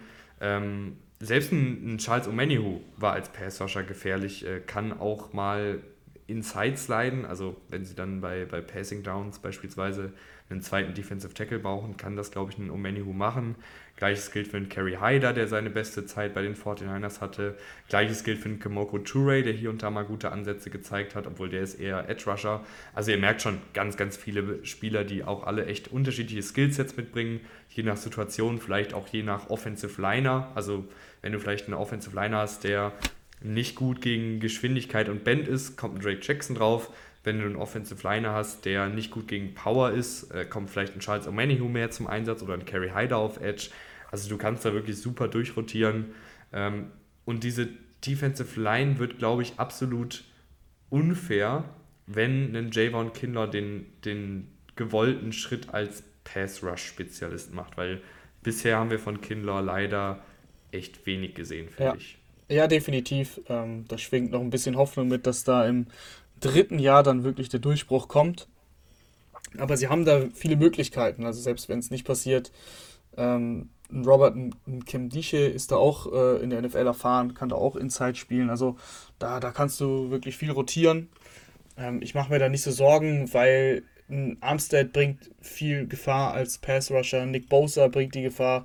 Ein äh, ist da als dritte oder vierte Option auch total solide. Also es hängt nicht viel von Kinlaw ab. Aber ja, du sagst es, es wird unfair, wenn der auch noch richtig abgeht. Ähm, definitiv, die 49ers äh, bauen ihre Defense über die Front auf. Das ist ja schon seit Jahren so.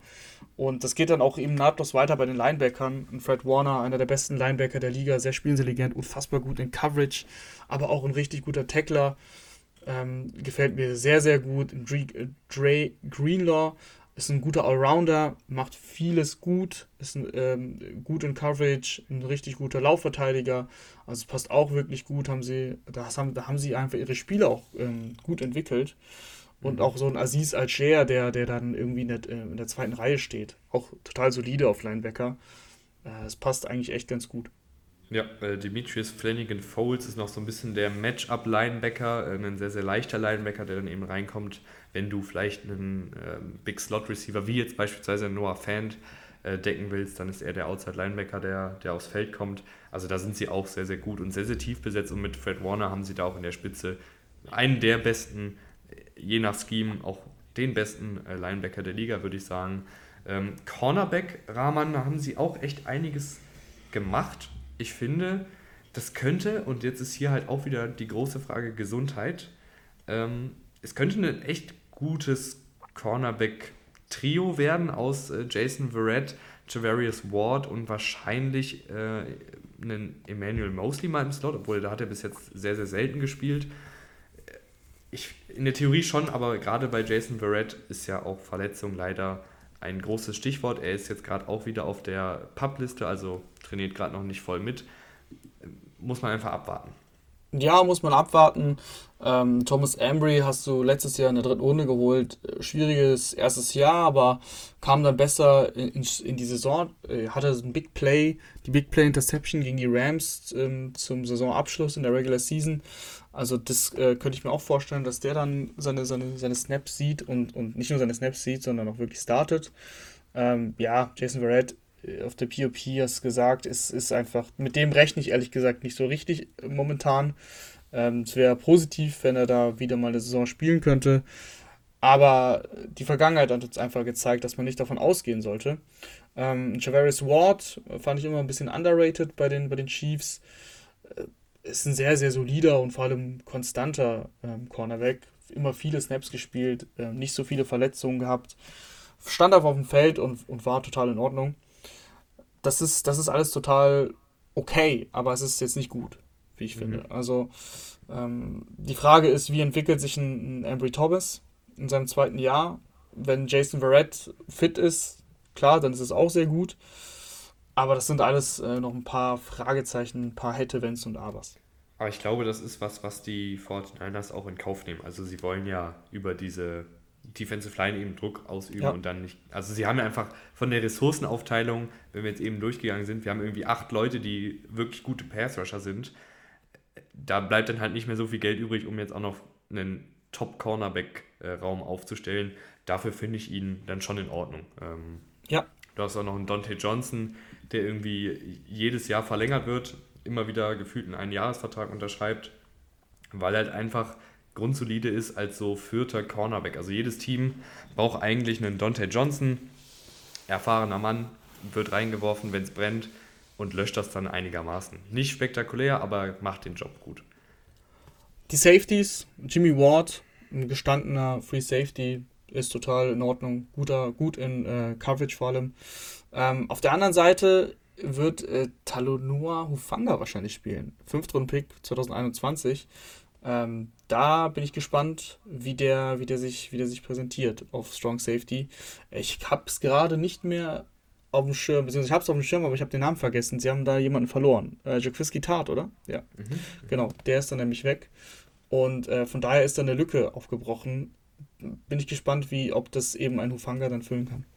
Mhm. Ich glaube hier, also Interior Offensive Line und die Safety sind für mich in einer Position, wo die 49ers, das Training Camp beginnt ja gerade, auf jeden Fall mal ein Auge aufhalten, ob irgendwo vielleicht ein Spieler entlassen wird, ob irgendwo einer billig per Trade noch zu haben ist, oder? Also so kurz vor Saisonbeginn beispielsweise, ja. wenn da noch irgendwo ein Safety im Schaufenster steht oder ein Interior Offensive Liner von den Eagles oder so gecuttet wird, sollten die 49ers das wirklich im Auge behalten. Ähm, ja, aber Jimmy Ward ist ein, ein grundsolider Safety, besonders gut in der Laufverteidigung. Da ist er einfach äh, super schnell unterwegs, äh, super erfahren mittlerweile auch.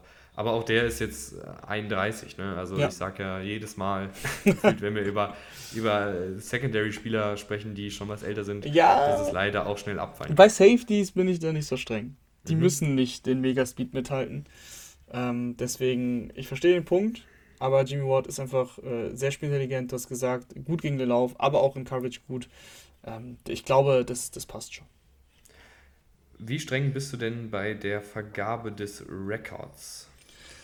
49ers ist schwierig. Ähm, viele, viele Baustellen in der Offense, finde ich. Und, und ich zähle auch Trey Lance als Baustelle. Eine Baustelle kann aber auch gelöst werden. Ähm, ich, ich, ich, bin, ich bin nicht so mutig. Ich sage nur 9 und 8. Mhm. Äh, ich bin tatsächlich diesmal ein bisschen optimistischer, aber in irgendwelchen Folgen muss ich ja auch mal derjenige sein, mhm. der ein bisschen mehr gönnt. Mhm. sonst sonst geht es ja nicht auf ich habe sie jetzt bei 10 und 7, weil mir die Defensive Line sehr, sehr gut gefällt. Ich finde, die ist noch mal besser geworden. Und ich, ich, ich glaube einfach an Trey Lance und ich glaube an, an Kyle Shanahan, dass das einigermaßen funktioniert. Und dann hat dieses Team, finde ich, einen verdammt hohen Floor zumindest. Äh, klar ist dann die Frage, wie hoch ist das Ceiling? Mit Trey Lance im ersten Jahr als Starter beispielsweise, mit einer löchrigen Offensive Line. Also das könnte auf jeden Fall ein Problem werden. Ich finde, das Ceiling ähm, ist ja eigentlich riesig mhm. Also das Ceiling ist ja in der Theorie riesig. Ja, das, klar. Trey Lance schlägt ein. Trey Lance ähm, ist, spielt ungefähr wie, wie Josh Allen, hat einen mega Arm, kann aber auch laufen, äh, kann mehr in Options eingesetzt werden. Das Ceiling ist, finde ich, riesig, aber es ist halt kein Floor da bei Lance. Ich finde ja, ich meinte eigentlich eher, dass der Floor da ist, sobald Lance gut spielt. ja, dann ja. aber ja, ja, eigentlich hast du recht, Rahman. Aber das will, möchte ich jetzt hier nicht. Das ist okay. Du hast es gerade zugegeben. Ähm, so oder so, ich habe die 49ers bei, bei 10 und 7, ähm, weil ich auch einfach nicht glaube, dass jetzt ein 49ers-Team unter Kyle Shanahan absolut stinkt. Äh, selbst wenn jetzt ein Trey Lance nicht der Heizbringer ist, mhm. ehrlich gesagt. Ist übrigens aber schon auch vorgekommen, ne? Das ist vorhin gesagt haben. Ja. naja, gehen wir weiter. Arizona in Cardinals. Die Werbung. Ah, Werbung ja, Werbung. Ja, immer, immer die Leute, die Werbung machen müssen. Aber gut, dann wir mach halt. müssen, halt. Ja, dann mach irgendwie halt. müssen wir das hier doch finanzieren. Ne? Also ganz ehrlich. Ähm, und zwar unser Sponsor MyWorld äh, ist ein Cashback-Unternehmen, bei dem ihr bei jedem Einkauf Geld zurückerhaltet. Äh, könnt euch das Geld dann problemlos auf euer Konto auszahlen lassen. Äh, insgesamt gibt es da 150.000 Partnerunternehmen äh, und dementsprechend eine äußerst gute Unternehmenstiefe. Äh, nicht nur in der Qualität top, sondern auch in der Quantität top.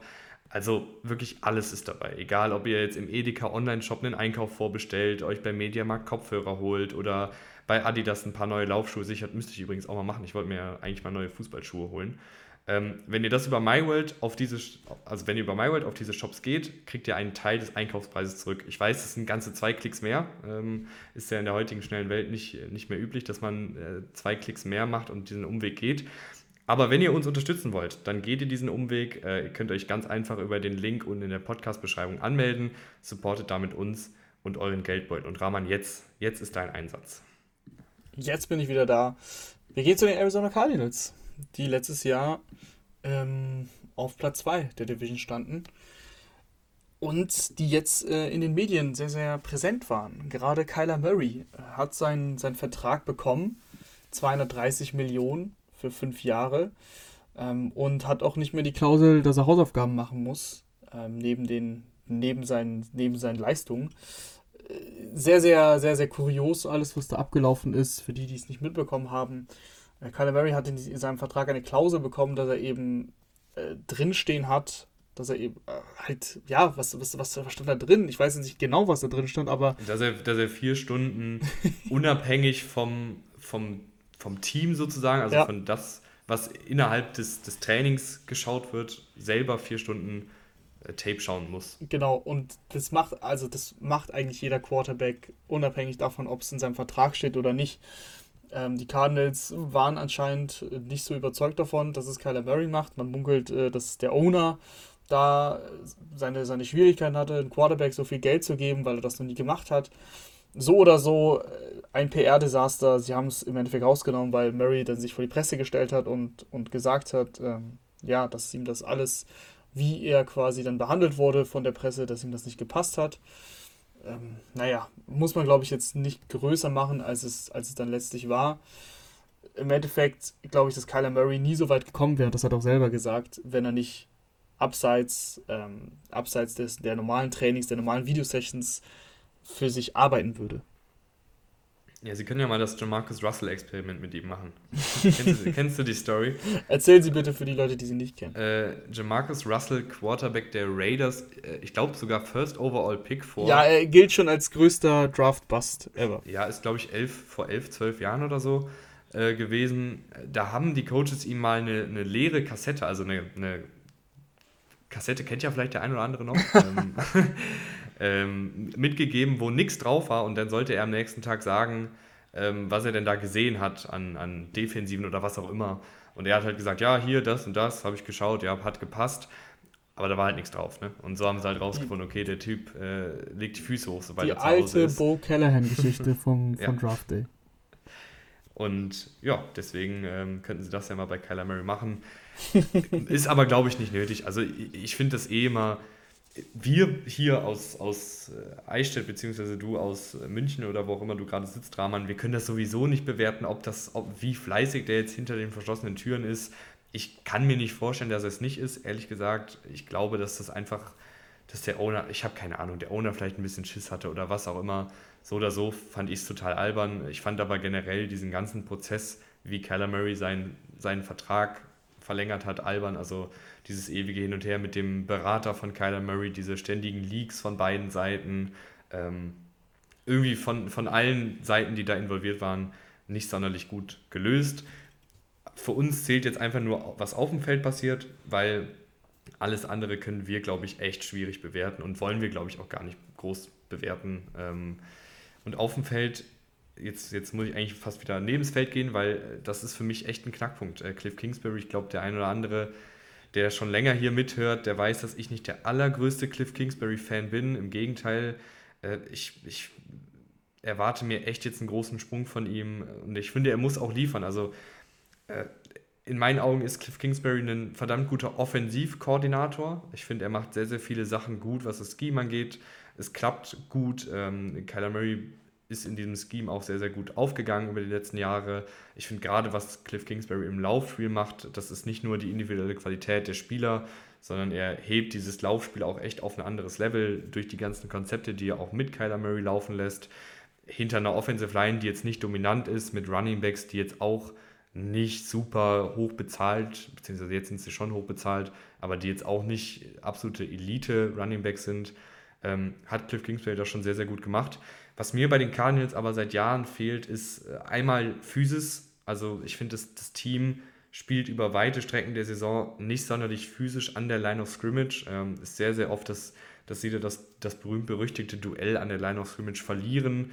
Ähm, und was ich bei Cliff Kingsbury auch echt nicht gut finde, ist seine Anpassungsfähigkeit innerhalb eines Spiels. Ich habe immer das Gefühl, dass Cliff Kingsbury in so ein Spiel reingeht seinen Plan hat. Und wenn das funktioniert, dann sieht diese Cardinals-Offensive auch gut aus. Aber wenn es halt nicht funktioniert, ähm, und es sind halt auch viele, ich sag mal, trickreichere Spielzüge dabei oder beziehungsweise aus, ausgefallenere Spielzüge dabei. Und wenn das nicht funktioniert, dann finde ich, hat er selten eine Antwort. Und äh, wir haben jetzt auch mehrmals gesehen, dass die Cardinals in der zweiten Saisonhälfte eingebrochen sind. Ich glaube, dass dieses Narrativ übrigens auch ein bisschen übergebla übergeblasen, overblown sagt man im Englischen, also einfach ein bisschen zu sehr aufgeblasen wurde von den Medien, aber es ist auf jeden Fall was, was man im Auge behalten muss bei Cliff Kingsbury. Und ich bin besonders kritisch, weil ich halt Kyler Murray für einen verdammt guten Quarterback halte Und bei jedem Team, was einen verdammt guten jungen Quarterback hat in diesem Championship-Fenster auf dem Rookie-Vertrag, das muss man halt nutzen. Das ist, ist mein, mein Standpunkt gerade bei den Cardinals. Ähm, die Gehälter schlagen bei Murray erst, glaube ich, in ein, zwei Jahren ein, deswegen noch der Rookie-Vertrag. Ja, kann ich eigentlich nur so teilen. Ich erinnere mich sehr gut, dass wir letztes Jahr eigentlich fast das Gleiche gesagt haben, ähm, dass, dass Cliff Kingsbury liefern muss und äh, er aber eigentlich nicht liefert. Also es sieht immer die ersten sieben Saisonwochen gut aus und du sagst, das ist overblown, aber es ist halt so. Also kann man halt auch drehen und wenden, wie man will. Egal ob am College oder bei den Cardinals. Die Card äh, den, ab, genau, doch. Egal ob am College oder bei den Cardinals. Die Teams von Cliff Kingsbury brechen regelmäßig ein im Oktober, November. Und auch ein Kyler Murray übrigens ähm, ist in den ersten Wochen häufig auf MVP-Kurs und bricht dann extrem ein. Also Konstanz ist da ein großes Problem. Er ist von den Anlagen ein easy ein Top 10 Quarterback, weil unter anderem einer der besten Deep Passer der NFL. Er ist super beweglich, das wissen wir alle. Ähm, aber auch da finde ich, kann er noch mehr draus machen aus seinem, aus seinem Skillset. Ähm, ich finde, man könnte noch mehr Designed Rushes für, für Murray machen. Ich finde, das ist nicht so viel. Ähm, bei Scrambles war er stark, aber bei den, bei den Designed Runs war er eigentlich nicht so gut. Also der Schnitt ist da bei knapp über 4 Yards. Das ist, wie gesagt, ähm, für einen Kyler Murray, der einfach unfassbar beweglich ist. Also da warte ich ein bisschen mehr. Äh, insgesamt kommt er auf 4,8 Yards pro Lauf. Das ist gut, aber irgendwie gefühlt finde ich, ist halt mehr drin. Also Kyler Murray kann mehr. Ähm, Fumbles waren auch ein Problem, habe ich mir aufgeschrieben. 13 an der Zahl. Also vielleicht kriegt er auch deswegen nicht mehr Rushes, aber so oder so finde ich, dass, dass man noch mehr aus, seinen, aus seiner Beweglichkeit rausholen könnte, auch im Run-Game.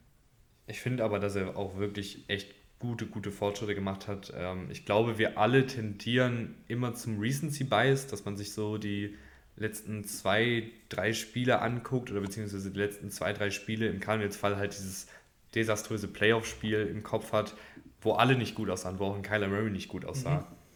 Aber wenn man sich dann mal über die ganze Saison nochmal anguckt, was Kyler Murray gemacht hat, ist er wirklich ein verdammt guter Quarterback. Also einer der besten Quarterbacks, wenn es darum geht, das vertikale Passspiel zu bedienen. Äh, über die Mitte des Feldes hat er sich auch verbessert. Das war ja in den ersten beiden Saisons echt eine Schwachstelle von ihm ich glaube, es fehlt ihm einfach hier und da mal an Konstanz. Ich finde, das ist schon ein Kritikpunkt, ähm, den du auch angebracht hast. Ich glaube auch, dass da Verletzungen mit reinspielen. Kyler Murray ist ein Quarterback, der hier und da mal angeschlagen ist, der hier und da auch mal ein Spiel verpasst hat und dann auch oft, so wirkte es zumindest auf mich, ähm, sich selber ein bisschen geschont hat, Schrägstrich nicht mehr ganz so fit war, Schrägstrich vom Coaching-Staff geschont wurde. Also das, das ist dann wahrscheinlich was, was irgendwie so zusammenkommt und dann hast du halt eben auch nicht mehr so ganz diese Effektivität im Laufspiel. Aber in der Theorie, beziehungsweise nicht nur in der Theorie, wenn Kyler Murray fit ist, ist der ein verdammt guter Quarterback und davon gehe ich jetzt erstmal aus. Ähm, sonst hast du noch einen Colt McCoy, der finde ich das auch ganz solide gemacht hat als Backup und im Notfall auch mal eingeworfen werden kann.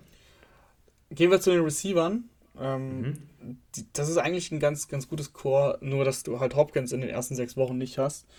Ähm, DeAndre Hopkins äh, zuletzt dann auch ein bisschen mehr Verletzungsprobleme gehabt und ich weiß nicht, wie es dir geht. Ich hatte das Gefühl, nicht mehr ganz so explosiv. Er war ja nie der Receiver, der äh, übers Route Running kam, sondern mehr über die Contested Catches und, und vor allem sehr, sehr gute Hände hat. Ähm, und die Stats an sich passen, aber ich habe einfach das Gefühl, so, dass er diesen einen Schritt verloren hat von dem, von dem Elite-Receiver. Er galt ja vor zwei Jahren, glaube ich, noch als bester Receiver. Ähm, das ist er jetzt sowieso nicht mehr, aber ich finde auch ich würde ihn jetzt auch nicht mehr in dieses Elite-Tier packen. Ich weiß nicht, wie es dir da geht. Ich finde es immer so schwierig bei, bei Wide Receivers, die halt verletzt waren, ehrlich gesagt. Weil man kann das halt einfach super schlecht beurteilen, wie viel ist dann Verletzung, wie viel sind vielleicht noch Nachwehen von der Verletzung, wie fit ist er wirklich. Ich meine, fast jeder Spieler in der NFL sagt, dass er mehr oder weniger dann auch im Laufe der Saison verletzt spielt, aber auch da ist ja die Schwere wahrscheinlich nochmal unterschiedlich ich gehe schon mit, dass der Andre Hopkins es zumindest schwer haben wird, wieder in dieses absolute Elite-Tier zu kommen, weil er halt auch nicht mehr der Jüngste ist, weil, der, weil du, wie gesagt, ähm, mit ihm den Receiver hast, der jetzt nicht über seine Athletik kommt, ähm, sondern eben über seine Physis, über seine Catch-Fähigkeiten und so weiter und so fort. Ähm, aber ja, keine Ahnung, wie gut er jetzt noch sein wird, wenn er dann in Woche 7 auch erst äh, dazu stößt. Im Normalfall gehe ich aber schon davon aus, dass er diese Nummer 1 sein kann. Oder sein, sein, sein ja, wird eigentlich. Ja, also als Nummer 1 Receiver. Ähm, Vielleicht nicht mehr diese dominante, ja. absolut dominante Nummer 1. Ja, genau, also Nummer 1 Receiver ist auf jeden Fall noch. So oder so müssen sie sechs Wochen ohne ihn spielen. Ähm, und da bin ich halt ein bisschen skeptisch. Bei dem, also ja, da ist auch ein tougher Schedule in den ersten sechs Wochen und dann hast du Hopkins nicht. Äh, Marquise Brown ist aktuell auch auf der Unable to Perform List. Äh, hat er hat er Hamstring-Probleme. Ähm, AJ Green letztes Jahr eigentlich noch besser gespielt, als ich gedacht hätte. Ähm, gerade als tiefe Anspielstation wirklich gut gewesen. Ist aber jetzt auch 34. Also wir haben es letztes Jahr schon gesagt und er wird nicht jünger. Er ist nicht mehr der AJ Green, der er war. Er war trotzdem noch gut letztes Jahr. Ich weiß aber nicht, ob er das ohne Hopkins so zeigen kann. Ähm, Rondell Moore, da wird, glaube ich, auch viel Verantwortung auf seinen Schultern liegen. Der hat wohl jetzt auch im, im Training Camp ähm, äh, auch, auch Zeit teilweise gespielt. Äh, Hopkins soll da sogar in den Slot gerückt sein. Da bin ich gespannt. Da hoffen sich die Cardinals, glaube ich, einen großen Sprung. Ähm, aber insgesamt ohne, ohne Hopkins glaube ich, dass das äh, einfach schwierig werden kann im Passspiel. Mhm. Weiß ich nicht, ob ich das so, ob ich da so mitgehe. Also mhm. ehrlich gesagt traue ich dem, dem Cardinals Passspiel schon viel zu, auch ohne Hopkins. Mir gefällt der Marquis Brown Deal, auch wenn es natürlich wieder ein Erstrundenpick ist, äh, den sie dahergeben. Aber ich glaube, dass er mit Kyler Murray einfach super funktionieren würde. Die beiden kennen sich, die haben beide absolut rasiert zusammen bei Oklahoma. Ähm, Marcus Brown, finde ich, passt auch in dieses vertikale Offensivpassspiel von Kyler Murray rein. Gibt diesem Team auch einfach einen, einen Speed-Element, was so einfach noch nicht da war. Ich meine, AJ Green ist kein Speedster. Hä, Andy Isabella? Nicht ja, hat es leider nicht. Ich finde, Andy Isabella ist echt langsam im, im Spiel selber. Also ich weiß nicht, was da, da ist die aber was ist der? Der ist, der ist eine 4. Was ist der gelaufen damals? Ja, aber die Diskrepanz zwischen dem, der Geschwindigkeit auf, dem, mhm. auf der Tartanbahn und auf dem NFL-Feld ist bei Andy Isabella irgendwie recht hoch. Okay. Nee, also das, Gefühl, das war eh ein Witz mit Andy Isabella, weil ich er es nie geschafft hat. Ja, ich weiß, ich bin einfach, ich bin auch kein, ich bin auch ein Kritiker von den Cardinals. Jedes Jahr eigentlich. ähm, Murray ist von den Anlagen her sehr gut, aber irgendwas stört mich. Ich kann es nicht so richtig, richtig sagen, was es ist. Also, dass ich ihn wirklich so hoch einschätze wie du zum Beispiel. Ähm, Cliff Kingsbury stört mich, aber der stört dich ja auch. Und äh, einfach, ich habe ein paar Spiele gesehen ohne Hopkins und das hat mir nicht gefallen. Ähm, da, hat, da hat was gefehlt. Und ich weiß mhm. nicht, wie die, wie die ersten sechs Wochen aussehen, deswegen da bin ich einfach ein bisschen skeptischer. Ich finde ja gut, dass ich auch mal jetzt hier der der freundlichere bin. ja, ja, aber ich, also ich normalerweise bin ich ja immer der Stinkstiefel. Ich erhoffe mir wirklich viel von Ronald Moore. Der hat letztes Jahr wirklich mhm. gute Ansätze gezeigt. Ähm, und, und ja, in der Theorie, Marquis Brown passt da sehr gut rein. Ich hatte nur die Bedenken, weil er jetzt doch gar nicht mittrainiert hat. Aber wenn der dann im Endeffekt Woche 1 auf dem Feld steht, dann glaube ich auch, dass das sehr gut funktionieren kann. Ähm, so oder so, äh, du hast noch Zach Ertz, gehen wir zu den Titans und, und Trey McBride, da sind sie richtig gut aufgestellt. Zach Ertz, glaube ich, kann eben ohne Hopkins noch mehr, ähm, noch mehr getargetet werden. Ähm, was war das bei dir? Ja, hier fährt irgendein Motorradfahrer im Hintergrund. war sehr laut. Ähm, auf jeden Fall, genau, Zach Ertz wird wahrscheinlich noch häufiger getargetet, ähm, auch gerade bei, bei dritten Downs und ein Trey McBride am College ja echt äh, bei Colorado sehr, sehr gut gespielt. Ähm, da war er mit die einzige Anspielstation und trotzdem hat er über 1000 Yards aufgelegt, 1125, um genau zu sein. Von, man heute mit den Stats? Ja, ich, ich, ich bin wie immer, nein, heute bin ich noch besser vorbereitet. Ähm, also von daher äh, glaube ich, dass, dass du auch viel mit zwei Titans spielen kannst. Also 12 mhm. Personnel ist da nicht ausgeschlossen. Bin gespannt, wie, wie McBride dann in der, in der NFL funktioniert, aber die äh, Anlagen sind da, er ist halt nicht der Mega-Athlet, deswegen ähm, ist, er, ist er auch nicht so mega früh gedraftet worden, aber zweite Runde immerhin. Von daher, ähm, ja, ich würde mir wünschen, dass sie mehr 12 Personal spielen. Ja, haben sie letztes Jahr ja auch schon ganz gut gemacht, mhm. also vergleichsweise viel, äh, gerade nach Hopkins äh, Verletzung. Und McBride, kein Elite-Athlet, hast du recht, aber auch jetzt kein schlechter Athlet, also kann durchaus mal einen Linebacker im 1 gegen 1 schlagen, so ist es jetzt nicht. Ja, du kommst auch nicht ähm, umsonst auf 1125 ja. Receiving. Äh, Zach Ertz eher diese Receiving-Option. Ich finde auch, das hört sich jetzt fast ein bisschen krass an, aber ich finde Max Williams wenn er mal fit ist und auf dem Feld steht, ist das ein verdammt guter Tight End. Also wirklich ein sehr guter Allrounder, super im Blocking, aber auch im Receiving gut. Bricht Tackles, holt Yards auf eigene Faust raus, sichere Hände. Das Problem bei ihm ist einfach, dass er immer verletzt ist gefühlt. Also jetzt ja auch wieder gerade noch nicht äh, im Training am Start, soweit ich informiert bin. Sah aber echt immer gut aus, wenn er auf dem Feld stand. Es ist halt nur die Frage, kann er auf dem Feld stehen? Aber prinzipiell hast du hier drei Tight Ends, die gut beim Rookie Tight End ist immer nochmal die Frage, aber eigentlich hast du drei Tight Ends, die starten können und selbst ein Steven Anderson hat letztes Jahr seine Snaps gesehen und sah okay aus. Äh, das ist der vierte Tight End, also das ist wirklich ein sehr, sehr tief besetzter äh, Tight End Room. Was überhaupt nicht tief besetzt ist und wo ich echt große Sorgen habe, Rahman, ähm, ist die Offensive Line. Also, puh, DJ Humphreys, wir gehen von links nach rechts durch. DJ Humphreys ist, finde ich, solide bis gut. Ähm, einfach ein solider bis guter Left Tackle, der meistens seinen Job macht, hier und da mal überpowered werden kann, gerade von den besonders athletisch begabten Offensive, äh, besonders athletisch begabten Defensive Ends und technisch begabten Defensive Ends, aber in der Theorie ein, ein solider Tackle. Dann hast du wahrscheinlich Justin Pugh auf Left Guard, der ein guter Passblocker ist, kein sonderlich guter Laufblocker, weil er auch einfach in die Jahre gekommen ist, nie ein sonderlich guter Athlet war auf Center hast du Rodney Hudson, der individuell nicht mehr auf einem Top-Niveau spielt, ist auch 33, hat einfach nachgelassen, hat auch echt viele 1 gegen 1 Situationen verloren. Was er aber wirklich gut gemacht hat, was man auch gelesen hat, enorm gut kommuniziert, äh, enorm gut als Leader. Ich glaube, das ist etwas, was man halt nicht messen kann, aber was halt auf jeden Fall da ist, wenn es darum geht, ähm, Protections zu callen, wenn es darum geht, Blitze zu erkennen. Da hat er die Erfahrung für. Dann auf der anderen Guard-Position ist es wahrscheinlich Will Hernandez, der einige schwierige Jahre bei New York hinter sich hat, aber auch mal gute Zeiten da hatte. Und auf Right Tackle wahrscheinlich Calvin Beecham, der ein solider oder eher unterdurchschnittlicher Tackle ist, ähm, besonders im Laufspiel nicht sonderlich viel macht. Und was ich auch finde, diese Offensive Line hat echt wenig Luft nach oben. Also es sind halt viele Ü30-Spieler. Ähm, Beecham, Pugh und Hernandez sind alle 31 oder älter. Äh, DJ Humphreys ist auch schon Ende 20 und Will Hernandez ist auch schon einige Jahre in der Liga. Also ich finde, diese Offensive Line ist echt nicht sonderlich gut. Ich finde auch nicht, dass sie sonderlich viel Potenzial hat. Ja, das ist so ein bisschen, da finde ich, kann man hier und da vielleicht schon auch mal das Front Office kritisieren, aber das wollen wir eigentlich nicht ein David Collins Pick. Äh, muss man jetzt einen Trey McBride draften, wenn man Max Williams und Zach Ertz hat, auch wenn McBride ein guter Spieler ist? Ne? Das sind einfach so Fragen. Ja, ja, also ich bin da nicht ganz so streng wie du tatsächlich. Ähm, mhm. Aber ich sehe deinen Punkt. Jetzt sind wir wieder in der alten Kombi.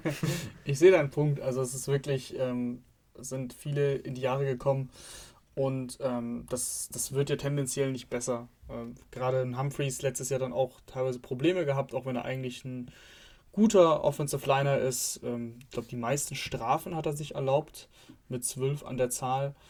Äh, ansonsten, du hast es eigentlich ganz gut zusammengefasst. Ähm, sie haben auch Ressourcen da investiert, aber es waren halt sechs- und siebtrunden-Picks.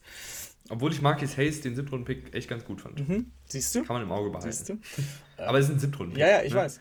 Äh, 2020 Josh Jones gedraftet, der ist nicht eingeschlagen in der dritten Runde. Ähm, ja, aber insgesamt, wenn so die, die Starter Spielen, die du hast, dann kann das gut sein. Das, das glaube ich schon. Ähm, ich würde sagen, es kann okay sein. Okay ist es, würde ich sagen. Also, es ist ja nicht. Wenn du sagst, es kann okay sein, dann sagst du, dass es eher schlecht ist eigentlich. Ich finde es wirklich nicht so doll. Nein, nein, also doll, ich, doll nicht, aber es ist okay. ja, jetzt, jetzt fangen wir ja an, Wortschau zu spielen. Auf jeden ah. Fall ist die ah. Offensive Line keine Stärke, sagen wir so. Nee, eine Stärke ist sie nicht. Äh, ich sehe es, wie gesagt, nicht so kritisch, gerade weil Kyler Murray sich auch gut bewegen kann und dem Pressure auch mal entflieht. Ähm, was ich als Problem eventuell sehe, sind die Running Backs. Ähm, James Conner wurde verlängert. James Conner hatte eine gute Saison. Da bin ich aber skeptisch. Ähm, James Conner hat in Pittsburgh viele Verletzungen gehabt, ist letztes Jahr mehr oder weniger gut durchgekommen, hat, glaube ich, nur ein, zwei Spiele verpasst. Äh, aber ob er das so halten kann in der nächsten Saison, weiß ich nicht. Ich bin kein Fan von dem Vertrag, den er bekommen hat. Und du hast halt Chase Edmonds abgegeben. Ich hatte Chase Edmonds prä präferiert und priorisiert. Für mich der bessere Running Back. Ähm, aber die Cardinals haben James Conner gehalten. Wie gesagt, ich bin kein Fan davon. Du hast Daryl Williams geholt.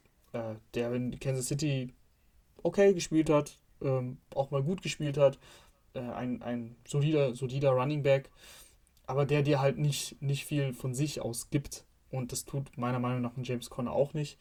Und du hast noch einen Keontae Ingram äh, gedraftet in der sechsten Runde. Ähm, Running Backs, die spät gedraftet werden, die sind immer spannend. Von daher ähm, kann sein, kann sein, dass ein Ingram da äh, früh, früher oder später seine Chancen sehen wird. So oder so, insgesamt bin ich kein Fan vom Running Back Corps. Ja, ich war echt ein absoluter James Conner Skeptiker, weil er bei den Steelers gerade gegen Ende wirklich nicht mehr gut aussah. Ist halt auch nicht der allerexplosivste Spieler in dem Sinne, dass er jetzt super schnell ist. Ähm, und das sah einfach gepaart mit der Offensive Line der Steelers, äh, mit Big Ben als Quarterback, der natürlich Defensiven auch dazu einlädt, äh, nahe der Line of Scrimmage zu verteidigen, echt nicht mehr gut aus. Ich finde aber, dass er seine Karriere echt wieder ein bisschen in die richtige Richtung gedreht hat. Nee, er ist jetzt kein, kein Elite-Running Back, ich finde ihn aber durchaus solide in, in fast allen Bereichen des Spiels. Also als Läufer ist er ein, ein tougher Läufer, der auch für Yards kämpft, kein Home Run Hitter, wie man so schön sagt. Das gebe ich dir. Aber ich finde, er macht im Receiving Game seine Sache ganz gut. Ist jetzt kein super Route Runner, aber jemand, der, der gute Hände hat. Als Passblocker übrigens auch sehr, sehr gut. Ähm, einfach ein, ein, guter Allrounder, aber es, es stimmt schon, es fehlt halt, finde ich, noch so ein bisschen ein Running Back, der jetzt super viel Geschwindigkeit beispielsweise mitbringt. Ähm, und ein richtiger Receiving Back ist jetzt auch nicht da. Ich finde, das hat Chase Edmonds echt nochmal stark gemacht, dass er halt auch wirklich ein guter Route Runner war. Vielleicht kann Ino Benjamin das werden. Vielleicht sehen wir auch einen Rondell Moore vermehrt im Backfield. Das fände ich auch super interessant. Also ich finde, es gibt da schon so ein paar Workarounds, wie du es vielleicht kompensieren kannst oder wie du vielleicht ein bisschen noch mehr Explosivität da reinbringen kannst. Ich finde es jetzt aber nicht so schlimm. Also vielleicht sehen wir einfach Offensive Line und Running Back ein bisschen anders, aber das gehört ja auch dazu. ich finde es auch spannend, dass wir da mal unterschiedlicher Meinung sind. Das ist total in Ordnung. Äh, gehen wir zur Defense, oder?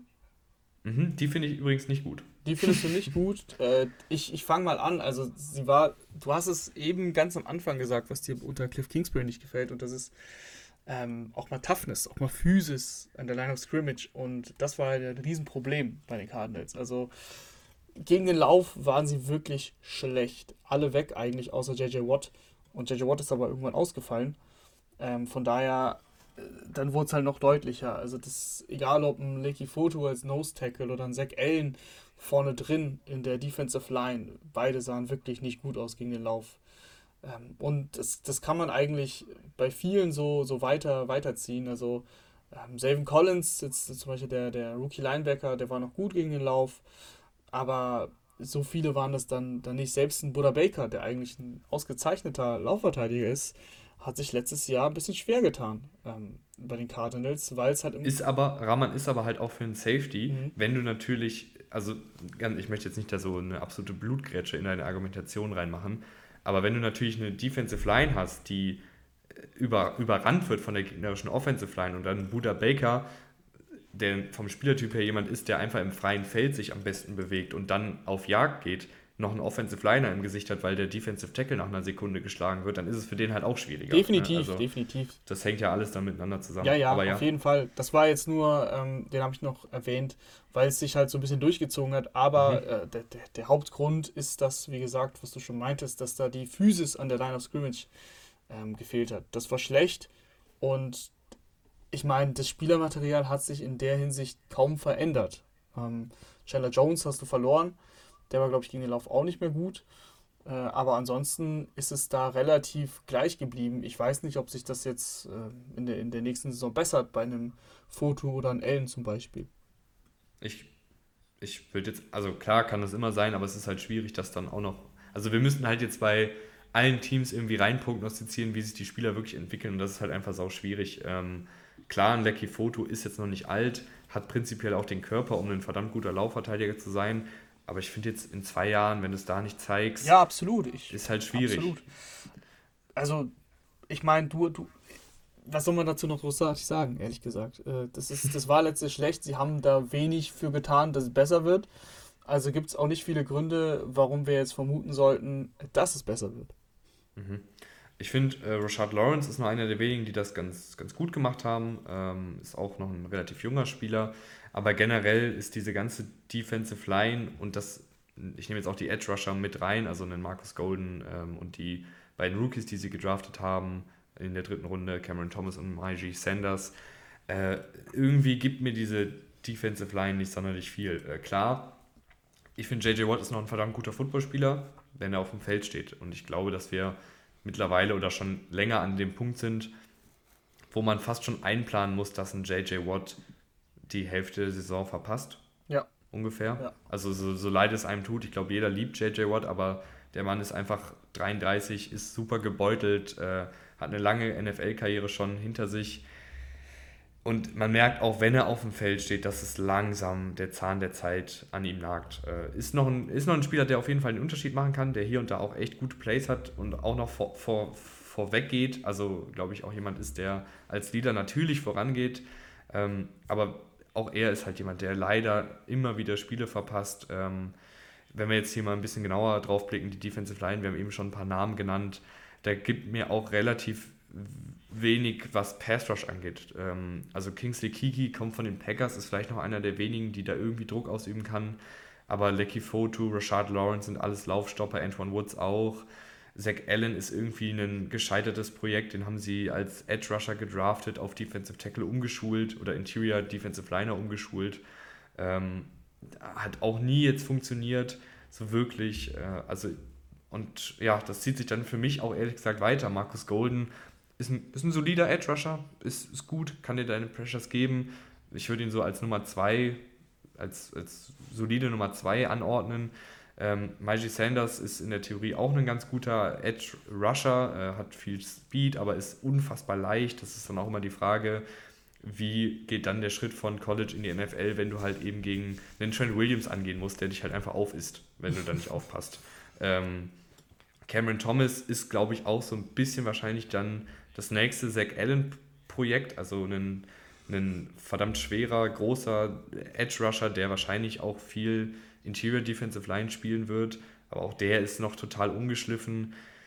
Dann hast du irgendwie noch einen Dennis Gardeck, der hier und da mal was gezeigt hat. Ähm, Devon Kennard, der eigentlich auch eher ein, ein Off-Ball-Linebacker ist. Also der Pass Rush, wenn JJ Watt hier ausfällt, ist das eine absolute Katastrophe in meinen Augen. Ja, ähm, kann, also selbst mit JJ Watt ist, ist, ist es nicht gut, finde ich. Ähm, mhm. Max Golden würde ich genauso sehen. Der war keiner, ist, ist, wird wahrscheinlich äh, Outside Linebacker spielen. Ähm, ist gut gegen den Lauf tatsächlich. Also mhm. nicht wie die, wie die meisten bei den Cardinals, aber halt auch kein, kein wirklicher Pass-Rusher. Ähm, das, ist, das ist schwierig. Die Linebacker können wir ja, können wir ja weitermachen. Savin Collins, letztes Jahr in der ersten Runde gekommen, hat nicht so viel gespielt.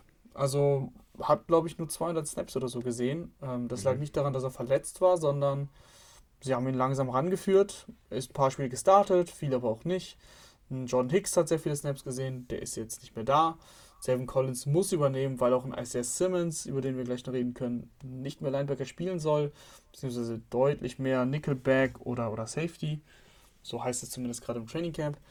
Und dann sind sie da auch sehr dünn auf Linebacker. Also Savin Collins hat nicht viel Erfahrung, ähm, muss da jetzt vorangehen. Wer ist die Nummer 2? Vielleicht Nick Vigil, Vigil, der von den äh, Chargers kommt.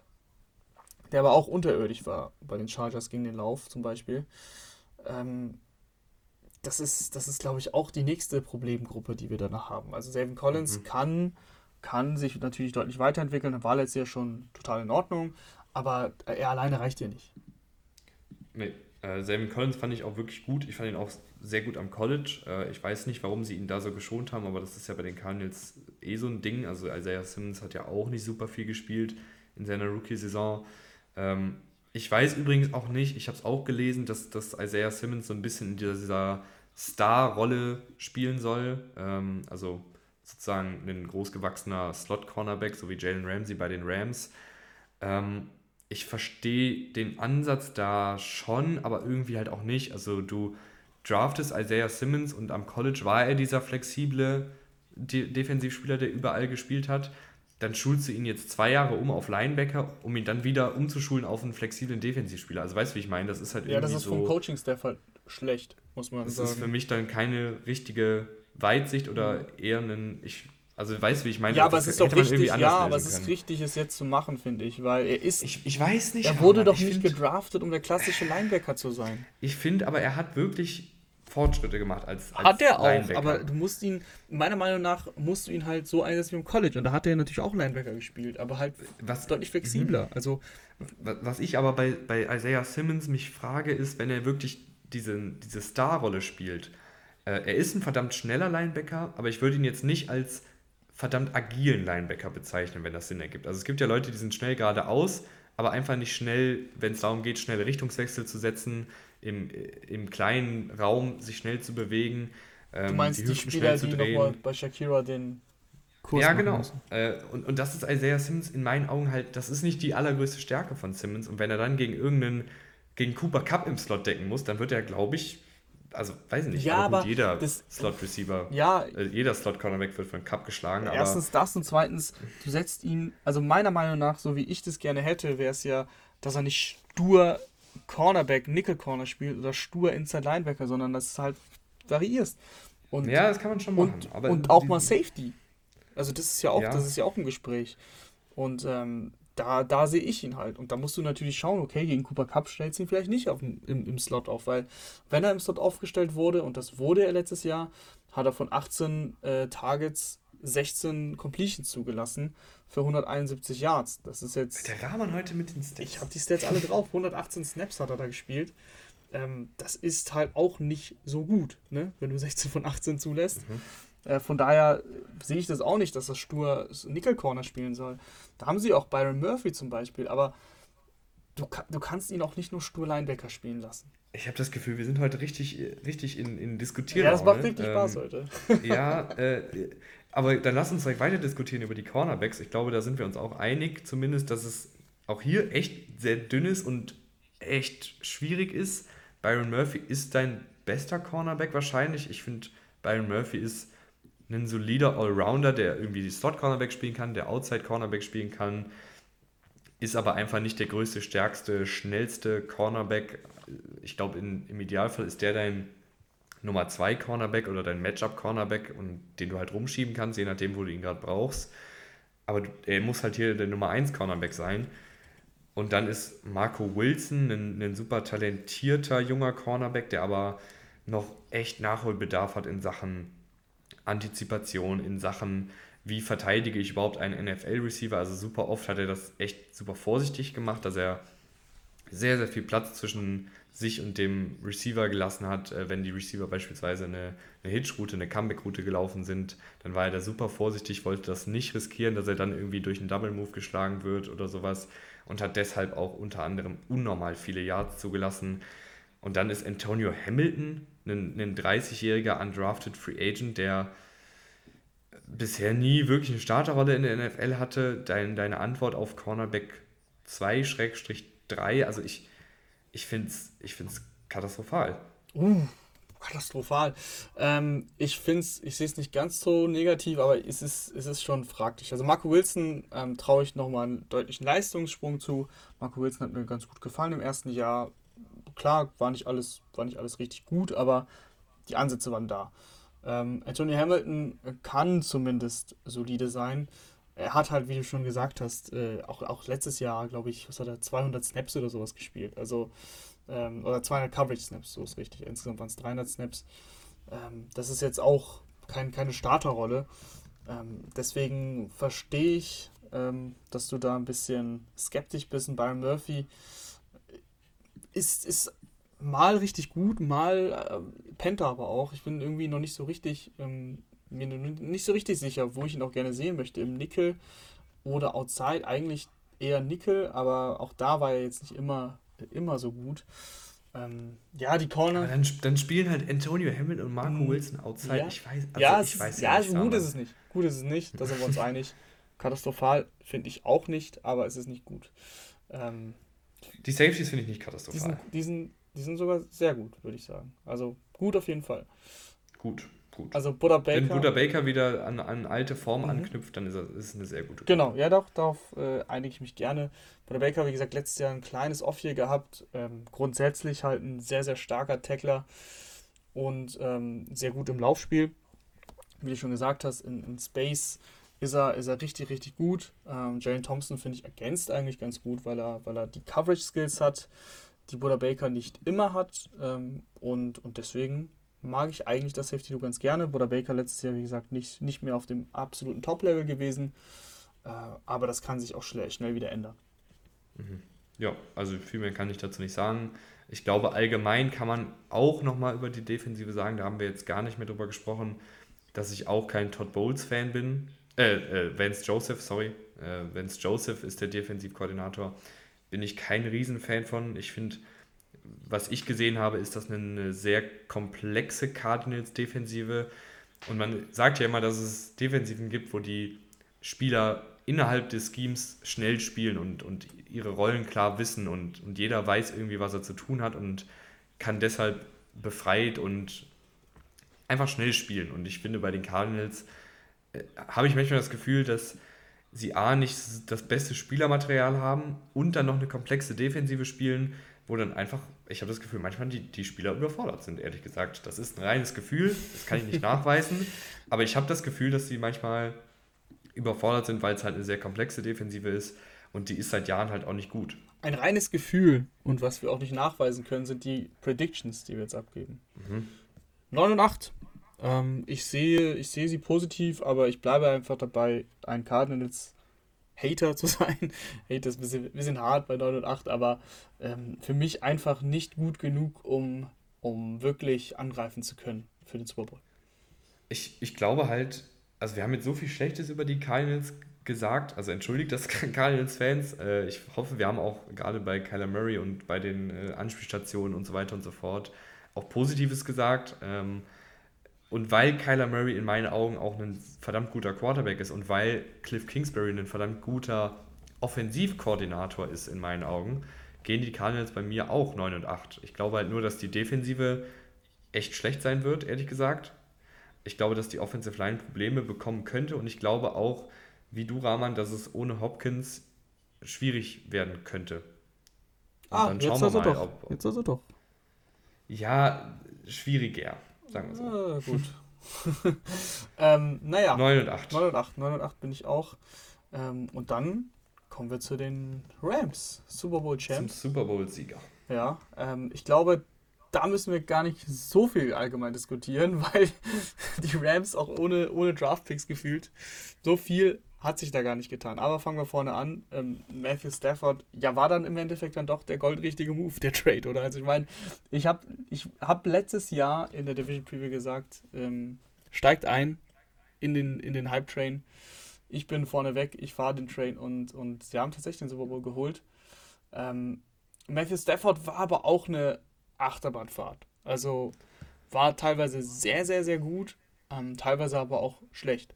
Am Ende hatte er wirklich eine richtig gute Phase und das hat perfekt gepasst, weil das dann auch in den Playoffs war. Ich glaube, am Ende des Tages ähm, ist die Offense so gut, auch, auch außerhalb von Matthew Stafford, dass sich die Rams es auch mal erlauben können, dass Matthew Stafford so ein bisschen, ein bisschen wild ist und ein Pass zu viel riskiert. Mhm.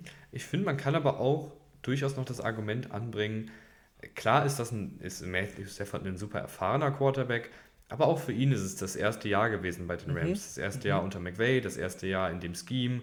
Ähm, kann hier und da, glaube ich, auch für einen erfahrenen Quarterback einfach ein paar, paar Stolpersteine äh, bedeuten. Ich glaube, dass wir letztendlich mit Matthew Stafford einen Quarterback haben, der irgendwo so sich zwischen Top 8 und Top 13 einreiht ähm, und dann aber in gewissen Wochen echt ein verdammt guter Quarterback sein kann und dieses Scheme auch anhebt. Also das war ja immer das, das Problem bei Goff, dass Goff innerhalb des Schemes gut ist, aber sobald er selber improvisieren muss oder sobald er vielleicht sich auch mal im Scheme trauen muss, den, den tiefen Pass zu gehen, Risiko zu gehen, ähm, dass er das nicht kann und Matthew Stafford kann das eben. Und klar, ich gebe dir recht, dass er auch Spiele hatte, wo, wo es echt nicht gut aussah. Und ich meine, er hätte auch fast mit der einen Interception gegen die 49ers den, den Super Bowl weggeworfen. Ne? Ja. Äh, ein, ein Play und das, wir sprechen vielleicht jetzt hier über was ganz anderes. Ähm, ja, aber ich finde, Matthew Stafford ist ein, ist ein guter Quarterback mit, mit Tendenz zum sehr guten Quarterback und manchmal zum oh Gott, was war das denn, Carson Wentz? Finde ich, find ich sehr, sehr gut äh, und, und gehe ich komplett mit. Gehen wir weiter zu, zu den Receivern. Ähm, die sind sehr, sehr gut. Gefällt mir wirklich richtig, richtig gut. Also Cooper Cup müssen wir nicht viel zu sagen.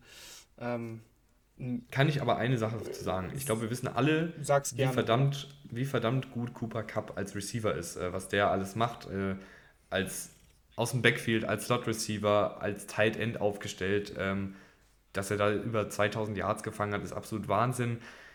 Der Typ ist aber auch gleichzeitig einer der besten Blocker in der Liga auf Receiver. Also ich habe mir das wirklich auch nochmal angeschaut. Ich habe auch, glaube ich, während der Saison hier und da mal Clips gepostet bei Twitter könnt ihr uns gerne folgen, ne? Kurz, kurze Werbung eingeschoben, ähm, bei Twitter gepostet, wo er wirklich in einem Clip mal Devin White wegblockt, in dem anderen Clip ähm, chippt er den Defensive End an und schnappt sich dann den Safety und blockt den weg. Also das, das geht dann halt verloren, das, das taucht ja in keiner Statistik auf und das, das sieht man jetzt meistens auch nicht so, wenn man das Spiel halt schaut. Aber der Typ ist echt gut als Blocker. Also sie setzen ihn ja auch dann so ein, also aus dem Slot heraus oder manchmal sogar als Tight End, ähm, dass er dann wirklich auch die dicken Jungs mitblocken muss. Das macht er gut und ähm, das ist auch ein, ein, Element von Cooper Cups Spiel, was man hervorheben muss. Definitiv. Ähm, hättest du es nicht gemacht, hätte ich es gemacht. Ähm, Cooper Cup würde auch, glaube ich, gar nicht so funktionieren, wenn er das nicht so beherrschen würde, das Blocken. Weil die Rams eben viel über diese Tight, ähm, Tight Formations kommen und, und Cooper Cup, der eben sich den Allerwertesten abblockt und teilweise dann aber auch den Block antäuscht und auch mal in die Route dann startet, bei einem Play-Action zum Beispiel. Also äh, Cooper Cup wäre wahrscheinlich gar nicht so häufig auf dem Feld von, von Anfang an seiner Karriere gewesen, wenn er das nicht so gut gemacht hätte. Von daher so, ähm, ist das eben super wichtig. Geht's dir gut? Ja, ich hatte mich eigentlich gemutet. Hm, hast nicht ganz geschafft. Komisch. ich, hatte mich wirklich, ich hatte wirklich auf den Mute-Knopf gedrückt. Es tut mir leid, wenn ich, wenn ich euch gerade die Ohren rausgehustet habe. Äh, ja, guck mal, Tim äh, lässt ja. hier äh, Tränen, Blut und Schweiß. Ist, ist, ist halb krank und, und nimmt hier seit anderthalb Stunden länger äh, auf. Aber, aber ich mache ich mach gerne weiter. Hm, Kuba Cup, klar, Top, Top Receiver der NFL, Top 3, wie ihr es haben wollt. So oder so unfassbar gut. Ähm, Allen Robinson ist neu dazugekommen, ersetzt mehr oder weniger OBJ ich bin ein Riesenfan von dieser Verpflichtung. Ich bin auch ein riesen Allen Robinson-Fan. Schon, schon seit Jahren. Äh, hatte letztes Jahr kein, keine gute Saison, ich weiß. Aber das war auch einfach den Umständen geschuldet. Ähm, was man so liest, ist er im Trainingcamp auch echt ein Vollprofi, richtig, richtig gut. Die Rams wollen ihn auch prominent einsetzen, weil sie so begeistert sind von ihm. Ähm, und ist einfach ein also es ist, ist, ein schneller Receiver, ist gut bei Contested Catches, ist aber auch ein guter äh, Route Runner. Mir gefällt das Gesamtpaket bei Allen Robinson ähm, und spielt das erste Mal mit einem guten Quarterback in seiner Karriere. Oder? Ja, ja auf jeden also, Fall. Äh, ich fand ihn letztes Jahr echt nicht so gut. Mhm. Äh, also auch individuell, mhm. klar kann man sagen, dass die Bears auch nicht gut waren. Ich glaube aber auch, dass da einfach auch das reingespielt hat, dass er einfach den langen Vertrag wollte. Ähm, und man hatte auch eh das Gefühl, dass er von den Bears weg wollte also verzeih ich es ihm. Ja. Ähm, du hast noch Van Jefferson, der ein sehr guter Route Runner ist, kein super Athlet ist, äh, aber durchaus auch seine Yards macht, äh, seine Catches hat. Äh, gute Nummer 3 dann in dem Falle, hat aber, glaube ich, aktuell auch ein bisschen mit Verletzungen zu kämpfen, ist was, was man halt beobachten muss. Können wir jetzt schlecht sagen, inwiefern. Ist zumindest nicht auf der POP-List. Ja, ich habe, ich habe, ich habe heute was gelesen. Okay. Ich habe okay. heute was gelesen. Äh, müssen wir einfach im Auge behalten ob er spielt. Du hast prinzipiell auch noch Tutu Atwell, einen Zweitrunden-Pick letztes Jahr. Ähm, unfassbar schmaler, kleiner, schmächtiger Receiver, der für diese ganzen Trick-Plays, Jet-Sweeps, äh, Screens und so ein Kram eingesetzt werden kann, aber bisher gar nicht in Erscheinung getreten ist. War halt auch verletzt, aber davor hat er auch keine Rolle gespielt. Also weiß ich nicht, was McVay sich dabei gedacht hat oder ob, ob da noch was kommt. Ich, ich hoffe mal, dass da noch was kommt, weil es ist immer ein Zweitrunden-Pick. Und ein Ben Skowronek, äh, ich glaube, ich habe ihn richtig ausgesprochen, ich hoffe es. Ähm, Skowronek. Ähm, ja, als Nummer 5 ist es okay. Aber äh, als er letztes Jahr dann irgendwann mal die Nummer 2 oder 3 war, da war es schon echt ein bisschen kritisch ja, manchmal. Ähm, das hat man dann auch gesehen, dass er ein Siebtrunden-Pick war. Geht jetzt in ein zweites Jahr, muss man abwarten. Aber sie wollen da auch noch nachlegen. Ähm, also OBJ ist da immer noch ein Thema. Sean McVay hat in einem Interview bei NFL Network gestern oder heute noch gesagt, ähm, also nochmal wirklich direkt äh, sich an OBJ gewendet und gesagt, ich weiß, du siehst das, äh, wir planen noch mit dir so nach, in der Richtung. Also die wollen den wirklich haben, äh, wenn, er, wenn er dann gesund ist. Ob er dann kommt, ist die andere Frage. Äh, oder was überhaupt mit OBJ passiert, äh, so irgendwie so richtig hört man nichts, finde ich. Ähm, wie auch der, der Stand ist äh, mit seinen Verletzungen. War ja beim Super Bowl, also Februar. Ich glaube nicht, dass der vor November fit ist, aber ich meine, in der Theorie sind die Rams eventuell sogar noch gewillt, da was auf dem Free Agent Markt zu tun. Also das äh, ist insgesamt richtig gut, nur die Tiefe könnte ein Problem werden, wenn sie da nicht nachlegen. Ich glaube, das kann man so sagen. Die Offensive Line sieht auch ein bisschen anders aus als äh, noch im Super Bowl. Äh, Andrew Whitworth ist nicht mehr da. Äh, ist ein großer Verlust, weil Andrew Whitworth trotz seines hohen Alters noch ein echt unfassbar guter Left Tackle war, gerade was Passblocking angeht. Joe Notboom hat das in seinen Spielzeiten, wo er dann mal auf dem Feld stand, ganz gut gemacht, aber ob der sich das dann als ähm, Vollzeitstarter, ob er das Niveau als Vollzeitstarter dann auch halten kann, ist ein bisschen fraglich. Ich glaube es nicht, dass er jetzt irgendwie einbricht oder so, aber er, ich, er ist halt kein äh, Whitworth, aber das ist fast kein Offensive Tackle in der Liga. Also hier ein kleiner, kleiner Schritt zurück, aber dafür ein, ein junger Left Tackle, der auf jeden Fall schon gute Ansätze gezeigt hat. Äh, David Edwards ist solide, äh, Brian Allen ist solide. Da mache ich mir keine Sorgen, beziehungsweise Brian Allen ist zum Beispiel auch ein echt verdammt guter Laufblocker. Äh, wahrscheinlich startet Logan Bruss oder Bruce, Bruss würde ich mal eher schätzen, auf Right Guard. Ähm, hat, hat, hat auch Tackle-Erfahrung, also je nachdem kann man da auch ein bisschen rumschieben. Ist ein verdammt guter Laufblocker, kein Überathlet, aber Laufblocken ist ja eh auch viel Positionierung des Körpers, ähm, der erste Schritt und so weiter und so fort. Da muss man jetzt kein Überathlet sein und gerade im Scheme von McVay, glaube ich, funktionieren Offensive Liner eh recht gut. Also die Rams haben über die Jahre echt viele No-Name Offensive Liner zu guten Offensive Linern geschult. Und dann hast du noch Rob Havenstein, der einfach ein, ein verdammt solider Right Tackle ist. Nur die Kadertiefe ist hier echt schwierig, finde ich. Zieht sich so ein bisschen durch bei den Rams mhm. äh, mit der Kadertiefe da ist wirklich wenig dahinter. Bobby Evans, Drittrundenpick 2019, ähm, der hat zum Beispiel letztes Jahr 66 Snaps auf Right Tackle gespielt und ein paar, also ein paar noch auf Guard und Left Tackle, aber wirklich eins, äh, einstellig. Also keine 100 Snaps insgesamt gemacht. Ähm, und der, der Rest, äh, das sind undrafted Spieler oder Siebtrunden-Picks. Ähm, deswegen, da ist wirklich keine Tiefe vorhanden. Äh, aber wenn die fit bleiben, so wie sie, wie sie aufgestellt sind, dann ist es eine gute Offensive Line. Gehen wir rüber zu den Running Backs und ich muss sagen, ich bin ein, ich mag Daryl Henderson gerne. Äh, gerade innerhalb dieses Schemes finde ich ihn, ihn, sehr dynamisch. Äh, er, er, kann das Scheme auch. Er ist ein spielintelligenter Running Back mit guter Vision, guten Cuts. Äh, aber sie wollen irgendwie immer wieder Cam Akers in diese Starterrolle drücken. Und ich finde, man hat bisher von Cam Akers einfach. Also ich find, fand ihn bis jetzt einfach noch nicht so doll. Also ja, er hat, aber die war Ansätze auch immer wieder waren, verletzt. Ja, er hatte den Achillessehnenriss. Das darf man natürlich jetzt nicht unter den Teppich kehren. Mhm. Ähm, aber die Ansätze, die er dann teilweise auch gezeigt hat, waren schon brutal gut. Und so gut ist Daryl Henderson nicht. Da bin ich eigentlich schon ganz klar der Meinung. Ähm, als, als Runner hat Cam Akers ähm, im Tank, dass er 20, 20 Rushes für 160 Yards auch mal dir liefern kann. Uh, und das kann ein Daryl Henderson schlichtweg nicht. Daryl Henderson ist noch nicht so gebaut, dass er überhaupt ähm, als Workhorse Running Back eingesetzt werden kann. Da, da ist er einfach zu verletzungsanfällig und damit meine ich nicht so, also ein Achillessehnenriss über Acres, das kann jedem passieren. Aber Henderson sind es immer eher so Kleinigkeiten, äh, mal hier die Schulter, mal hier irgendwas anderes. Ähm, also einfach, wo du merkst, okay, das ist halt kein Workhorse Running Back. Dafür fehlt ihm, dafür hat er nicht die Statur. Ähm, deswegen, ich mag Cam Akers sehr gerne. Ähm, ich finde, klar, am Ende äh, hat er zwei Spiele gehabt, wo, wo, wo es nicht funktioniert hat. Ich glaube, gegen die Cardinals sah er auch echt schlecht aus. Auch Fumbles gehabt. Ähm, aber das Talent und, und die Physis, die ein Cam Akers mitbringt, ich finde, das zeichnet ihn klar über Henderson aus.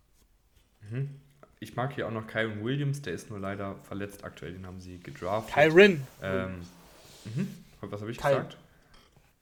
Kyron Williams, äh, den haben sie gedraftet. Äh, sehr agiler Running Back, der echt verdammt bescheiden war beim, beim Combine, beziehungsweise beim Pro Day war es, glaube ich, ich weiß gerade gar nicht mehr so genau. Aber auf dem Footballfeld war das ein, ein echt guter und cool anzusehender äh, Running Back. Aber wie gesagt, aktuell verletzt. Auf Tight End, Tyler Higby ist, glaube ich, irgendwie so der, die vielleicht die neue Standardnorm für Durchschnitts-Tight End. Fragezeichen. Ja, doch. Äh, also es ist total in Ordnung. Tyler Higby in einem, in einem Spielsystem, in dem es sehr, sehr gute Wide Receiver gibt.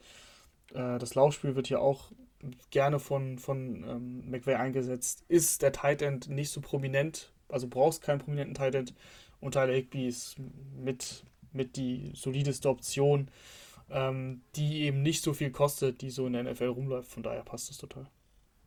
Auch hier Kadertiefe, kleines Fragezeichen. Ja, Kendall Blanton hat letztes Jahr Snaps gesehen. Ähm, hat mir eigentlich ganz gut gefallen, wenn er mal gespielt hat. Hat nicht viel gespielt. War auch, ich weiß nicht, ob er Rookie war, aber ähm, auf jeden Fall nicht, nicht viel gespielt in der NFL. Äh, war okay, aber ja, ähm, klar, kann man, kann man schon anmerken, hinter Higby wird es dünn. Higby war dann aber auch, war doch auch verletzt dann in den Playoffs und dann hat eben Blenden gespielt, hat auch mal irgendwie fünf Catches für 50 Yards im Spiel gehabt, also ist es okay. Gehen wir rüber zu der Defensive. Äh, angeführt in der Defensive Line von Aaron Donald letztes Jahr mit Super Bowl oder mit den Playoffs zusammen 109 Pressures. Äh, ja, seit, seit, der Ankunft in seiner, in, seit der Ankunft in der NFL einer der besten Defensivspieler der Liga, äh, spätestens seit einigen Jahren der beste Defensivspieler der Liga, vielleicht sogar, oder beziehungsweise in meinen Augen der beste Spieler der Liga unfassbar, was der Typ immer jedes Jahr abliefert, jegliche Statistiken anführt. Übrigens auch die Statistiken, wo es darum geht, wer am häufigsten gedoppelt wird von der Offensive Line und trotzdem die meisten Pressures kreiert und so weiter und so fort. Also ja, Aaron Donald ist, ist immer noch auf absolutem Top-Niveau. Um ihn herum finde ich äh, Greg Gaines und Ashawn Robinson ganz gute Ergänzungen. Äh, Greg Gaines ist jemand, der gerade in der Laufverteidigung seine Stärken hat und Ashawn Robinson ist auch jemand, der in der Laufverteidigung seine Stärken hat.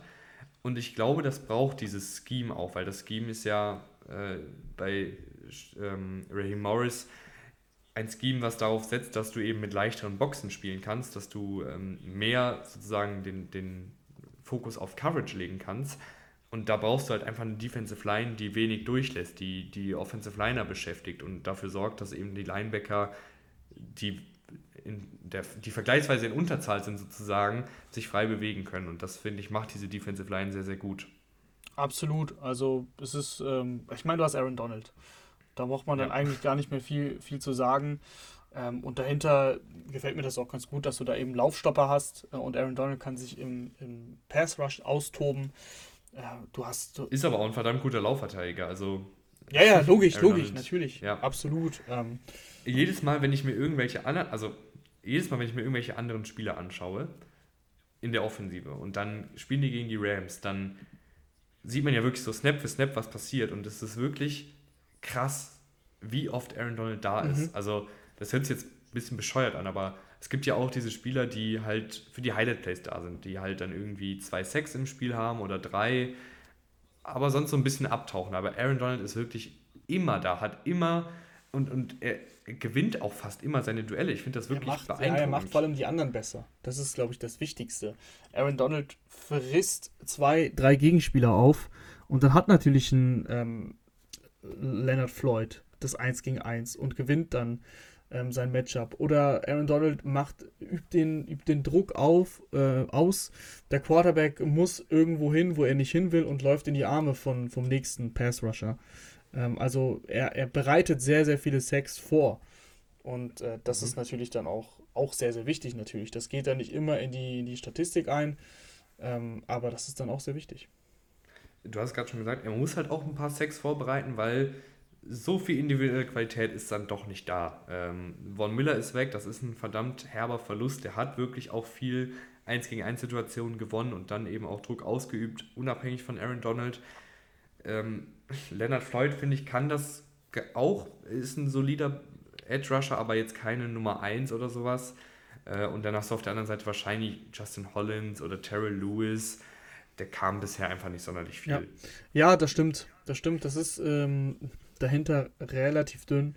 Aber ich glaube, dass es nicht so viel ausmacht weil Aaron Donald eben Aaron Donald ist und, ja, und, und, zusammen mit Leonard Floyd, der auch eine gewisse individuelle ähm, Klasse mit sich bringt, ich glaube, dann, dann geht sich das im Endeffekt ganz gut auf. Ähm, du, hast, du hast noch Bobby Wagner geholt äh, als Inside-Linebacker. Absolut, absolut komisch wird das, glaube ich, sein, den im Rams Ja, absolut.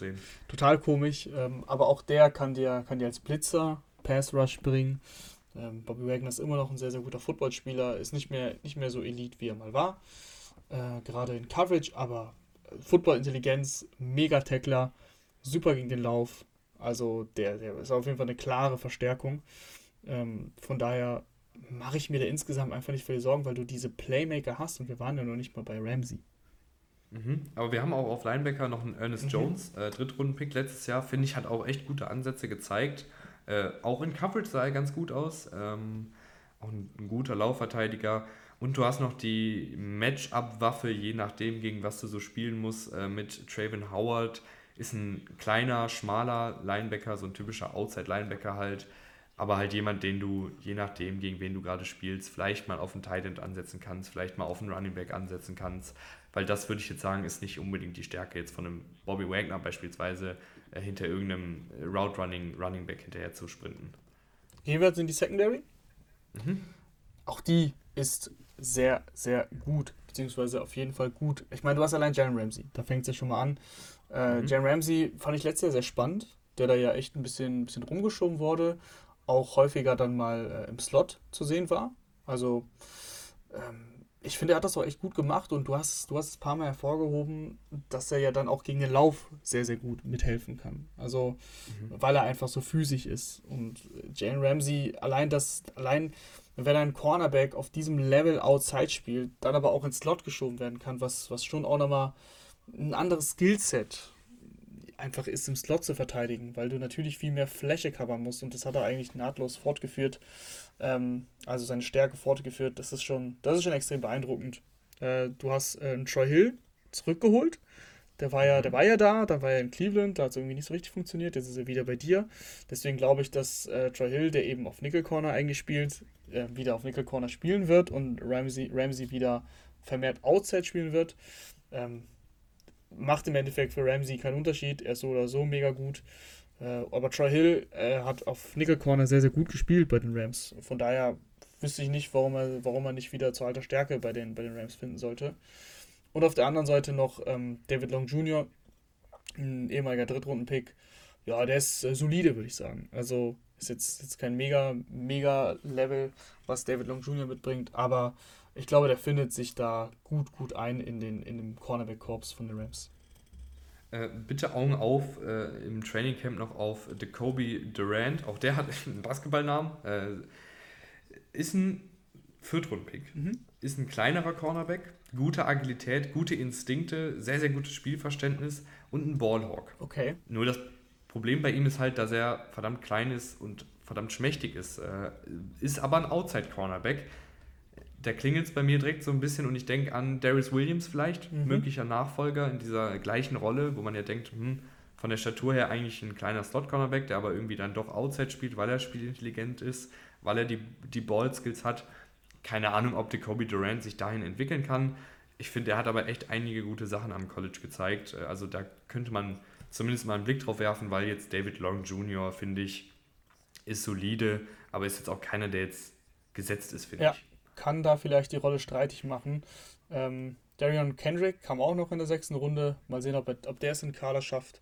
Aber ansonsten ähm, denke ich, ist, sind die Cornerbacks in dem Raum gesettelt. Mhm. Ähm, Safety, Jordan Fuller und Nick Scott.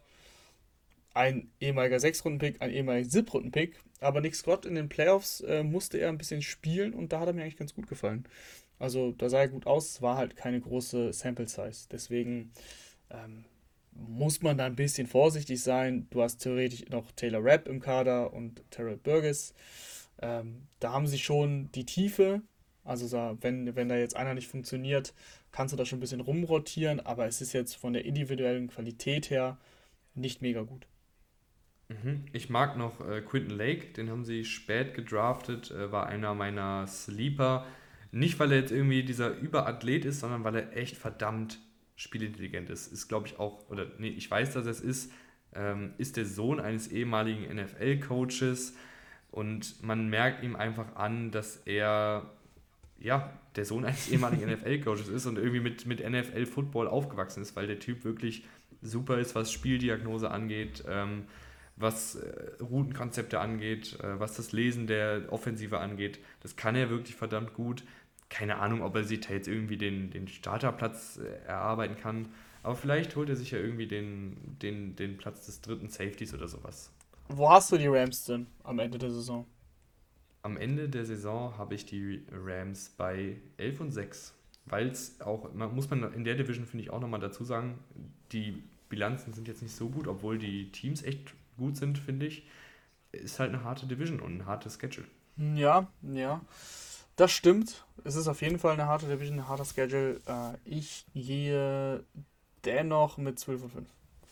Mhm. Weil die Rams einfach, also die Rams, das ist auch eine, so ein, so ein Ritt auf der Rasierklinge. Ich meine, jetzt haben sie den Super Bowl, der Druck ist erstmal weg. Es hieß ja, eigentlich heißt es ja seit Jahren irgendwie Super Bowl or Bust bei den Rams. Und man war schon so weit zu sagen, boah, eigentlich haben sie ihr Fenster verspielt nach dem Goff-Vertrag. Äh, das haben sie dann gut gelöst mit Matthew Stafford und im Endeffekt hat sich alles ausgezahlt. Aber wir haben jetzt ein paar Mal gesagt, die Kadertiefe ist halt wirklich nicht gut. Alles, mhm. alles hinter den Startern wird schnell dünn und schnell schlecht. Man muss aber bei den Rams auch irgendwie sagen, die bleiben auch echt meistens gesund. Also es ist irgendwie ein Team, was, nee, wirklich jetzt. ja, ja, ja, ist irgendwie ein Team, was nicht so oft aber das, mit schweren Verletzungen für wichtige Spieler ja, zu kämpfen hat. Kann man halt auch nicht steuern, ne, am Ende des Tages. Nee. Ähm, von daher 12 und 5 unter Vorbehalt, sie bleiben gesund, ist natürlich jetzt einfach ja. gesagt. Äh, ich kann mir nur vorstellen, dass es auch tatsächlich, wenn da, wenn da so ein bisschen was passiert, kann das auch mal echt in die Hose gehen. Und da kann die Saison mhm. wirklich richtig schlecht laufen und dann fragen sich alle, was ist denn mit den Rams los? Und ohne halt einen Blick auf den Kader geworfen zu haben, dass es halt dünn ist. Wenn, wenn du auf einmal eine Saison hast wie die Ravens letztes Jahr, dann stehst du nicht, ähm, und, und damit, da meine ich nicht nur Matthew Stafford, sondern wirklich alles drumherum. Dann stehst du nicht nach elf Spielen 8 und 3, sondern da bist du deutlich schlechter. Mhm. Ich hoffe auch, dass ihr da draußen gesund bleibt und nicht wie ich äh, eine, euch eine Erkältung einfangt. Ich hoffe, ich habe euch nicht zu sehr äh, voll gehustet und voll geschnupft. Ich versuche aber alles rauszuschneiden. Ähm, ich habe eigentlich immer gedacht, ich hätte mich gemutet, aber laut Rahman ja scheinbar Wenn nicht. Wenn ich dich höre, dann äh, hat es halt nicht funktioniert. Und dieses Motorrad, mal schauen, ob du dieses Motorrad noch rausnimmst. Na, ich weiß, dafür reicht das Budget nicht. Ja, okay. Nichtsdestotrotz, äh, danke fürs Einschalten. Äh, falls ihr immer noch am Start hier seid, äh, sehr, sehr cool. Und wir hören uns dann nächste Woche wieder. Sehr gespannt. Bis dann. Ciao, ciao.